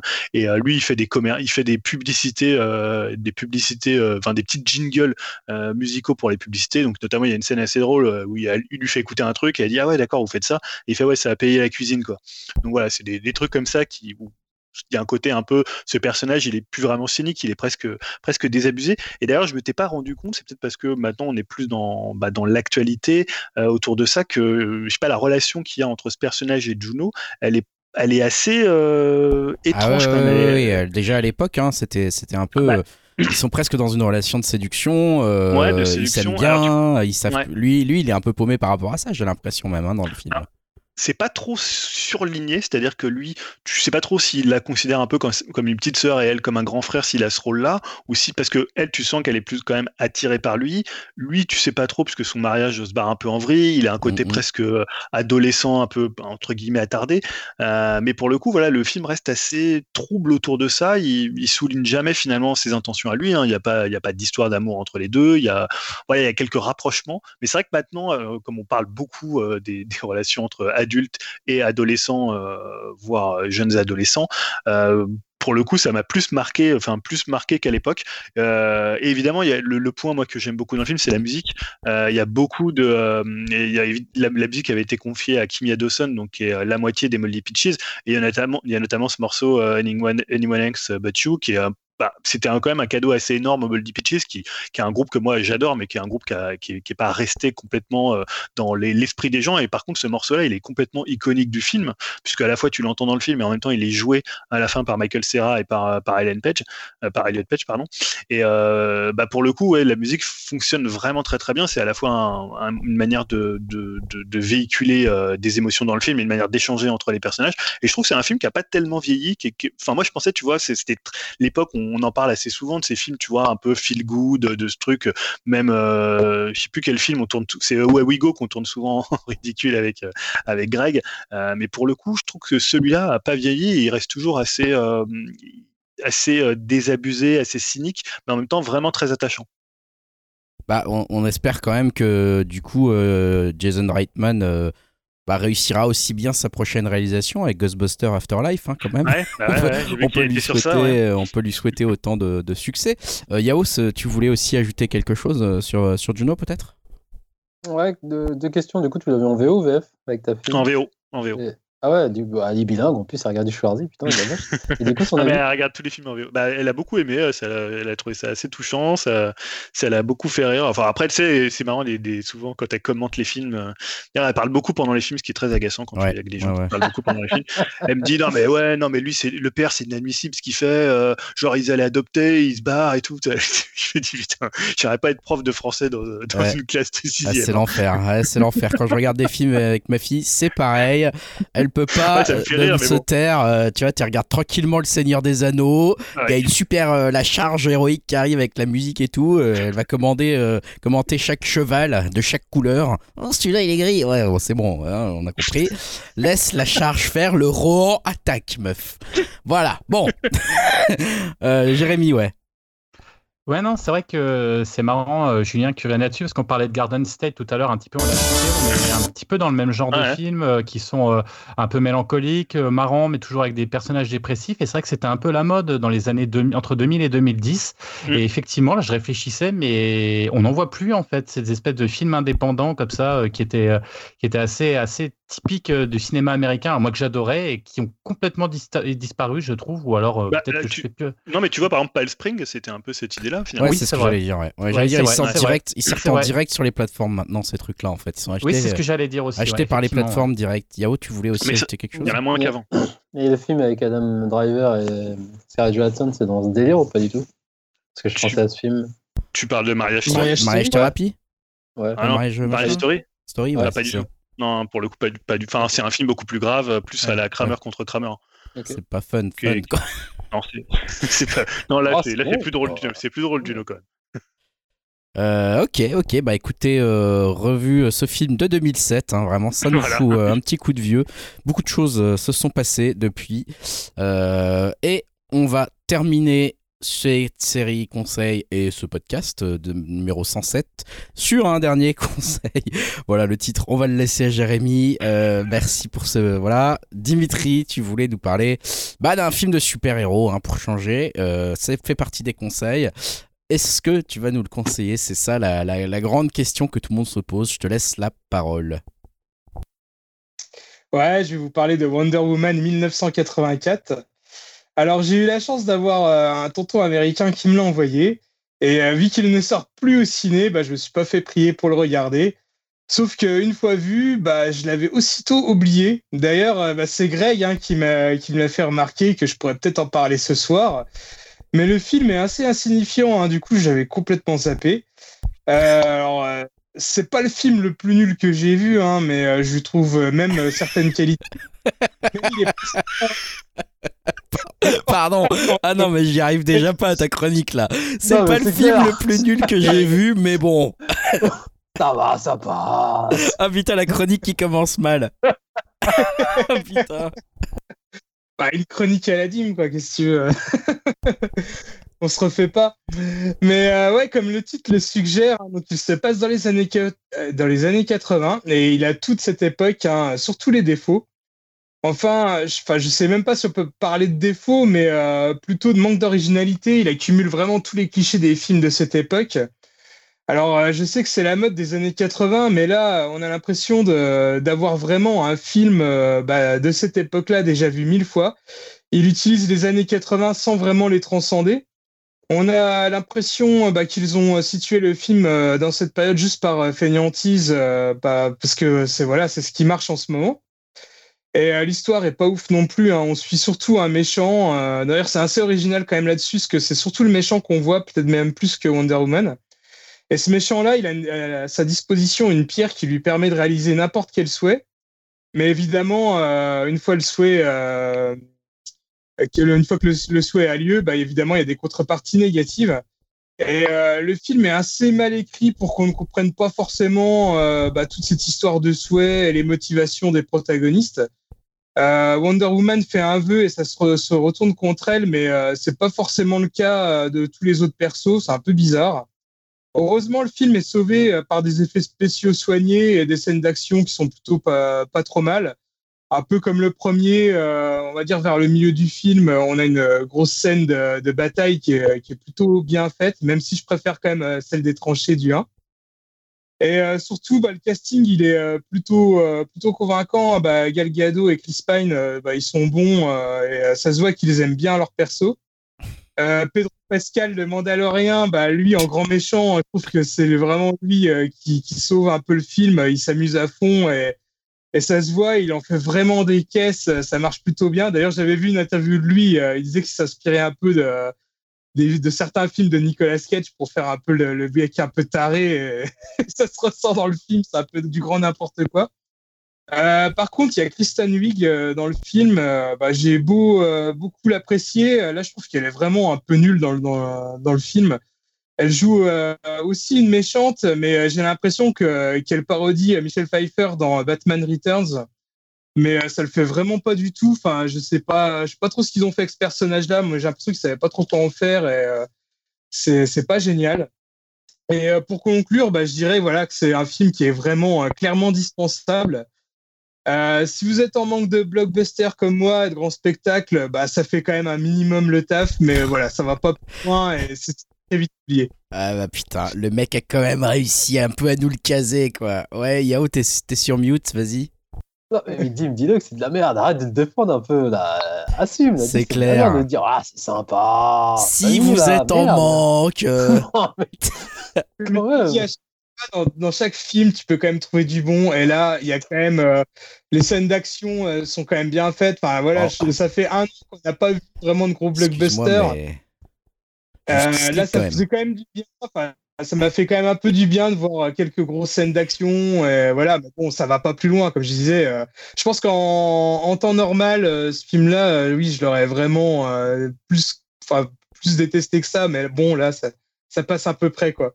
Jérémy, tu voulais Petite question, ils ont référencé complètement la, la série qu'il y avait pour remettre dans les années 80, etc. Ou rien à voir, ou c'est volontaire, ou par rapport à... Elle tourne quand elle se transforme ou... Pas du tout, non, non, pas du tout. Mais figure-toi que j'y ai même pas pensé, j'ai même pas, avant de voir le film, euh, essayé de faire un rapprochement quelconque. Je crois pas qu'il y ait trop de clins d'œil, il y en a peut-être, mais j'ai pas fait gaffe. Quoi. je croyais que, c'était ça, moi, au départ. Ah non, ça n'a rien à voir, en fait. Je croyais que c'était pour replonger dans la série. Euh, d'ailleurs, ça se trouve, c'était années 70, mais je crois que c'était années 80, avec le costume et tout. Euh, ah non, ça n'a rien à voir. Ça devait être fin des années 70, hein, je pense. Ah, peut-être. J'ai même pas pensé, figure-toi. Mais ouais, il y a peut-être quand même quelques clins d'œil à la série, mais c'est pas une série que je regardais trop quand j'étais gamin, donc euh, mais je me demande si... pas fait. Si elle avait pas fait une apparition, je sais pas quoi, si elle était. Bon, je dis peut-être une connerie parce que l'actrice originale elle est peut-être morte depuis longtemps, mais je me demande s'il n'y avait pas eu un truc comme ça. elle n'est pas morte, mais il me semble qu'elle avait fait un caméo euh, dans la série. Ouais, il y a eu un truc comme ça. C'était pas dans Wonder Woman, bizarrement. Mais... Donc, en résumé, allez-y, c'est bien. Ça va, quoi. Ça va. Attends, j'ai quand même dit que c'était quand même vraiment euh, très, très osef comme film. Hein. Comme, tellement osef que j'avais carrément oublié d'en parler dans, le, podcast. Le mec dit. Le mec dit il y a du bon dans chaque film alors qu'on a vu Justice League ensemble, quoi. Putain, mais comment oses-tu, quoi? Mais mec, cette bouillie, cette bouillie visuelle de merde. Putain. Ah, tu vas être obligé de le revoir avec la Snyder Cut. On verra, on verra. Puis alors, si c'est pour 4 heures de bouillie, non merci, hein. ça c'est clair et net quoi. Ça fait 5 heures. Putain. On va euh, conclure sur ce podcast je, en vous remerciant euh, déjà sur ce podcast numéro 107, bien sûr, et euh, pour, pour achever de vous remercier, je ne sais pas comment dire, pour vous achever, on va y aller avec, avec une petite fin en musique choisie avec, avec goût, j'ai envie de dire, j'imagine par Julien. c'est moi qui ai choisi. Pour toi, j'ai choisi. C'est gentil, c'est gentil. Je te laisse, bah, je te laisse expliquer, nous dire un petit peu ce que bah, tu as choisi. C'est le nouveau morceau de, Saint-Vincent. Donc Saint-Vincent, c'est Annie Clark. Hein, on en a souvent parlé ici, parce que tu avais beaucoup aimé euh, Mass Seduction, son album qui s'est sorti peut-être il y a deux ans, non Ouais, je crois que c'est ça, ouais. Euh, son nouveau morceau s'appelle Pay Your Way in Pain et euh, vraiment un morceau que j'aime beaucoup, qui est un peu dans, dans cette veine un peu assez, euh, assez agressive, assez, assez sexy, assez funky, pour le coup, qui rappelle un peu ce qu'avait fait Bowie à l'époque de Young Americans quand il était passé à la funk et au soul après avoir tué Ziggy Stardust. Il y a un peu ce côté-là, un peu aussi Prince, et je trouve le morceau hyper efficace, hein, comme, souvent, comme souvent chez elle. Je vous conseille d'ailleurs d'écouter Mass Seduction si vous l'avez jamais entendu, c'est un super album.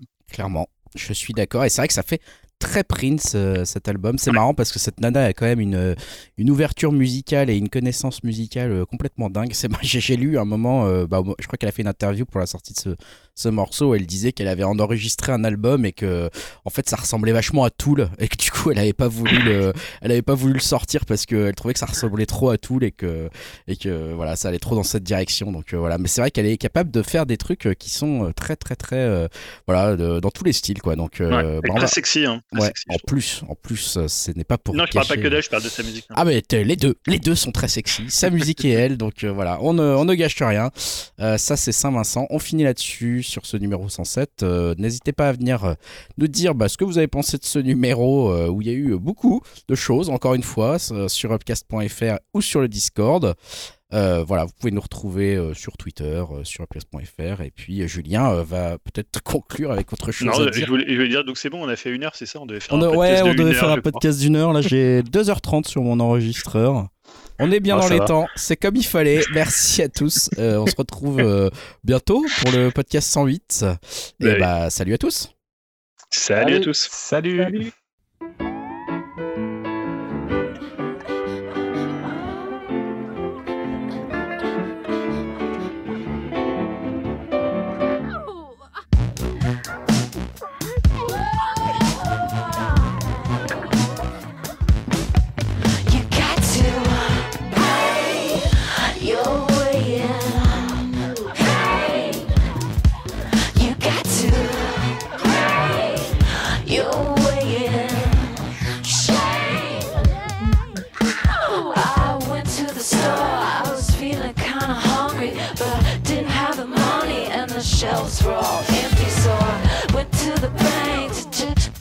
To check in. The man looked at my face, said, We don't have a record. Oh no, you thought we had forgotten. The show is only getting started. The road is feeling like a puddle. Sit down, stand up, head down, hands up, and hey, you're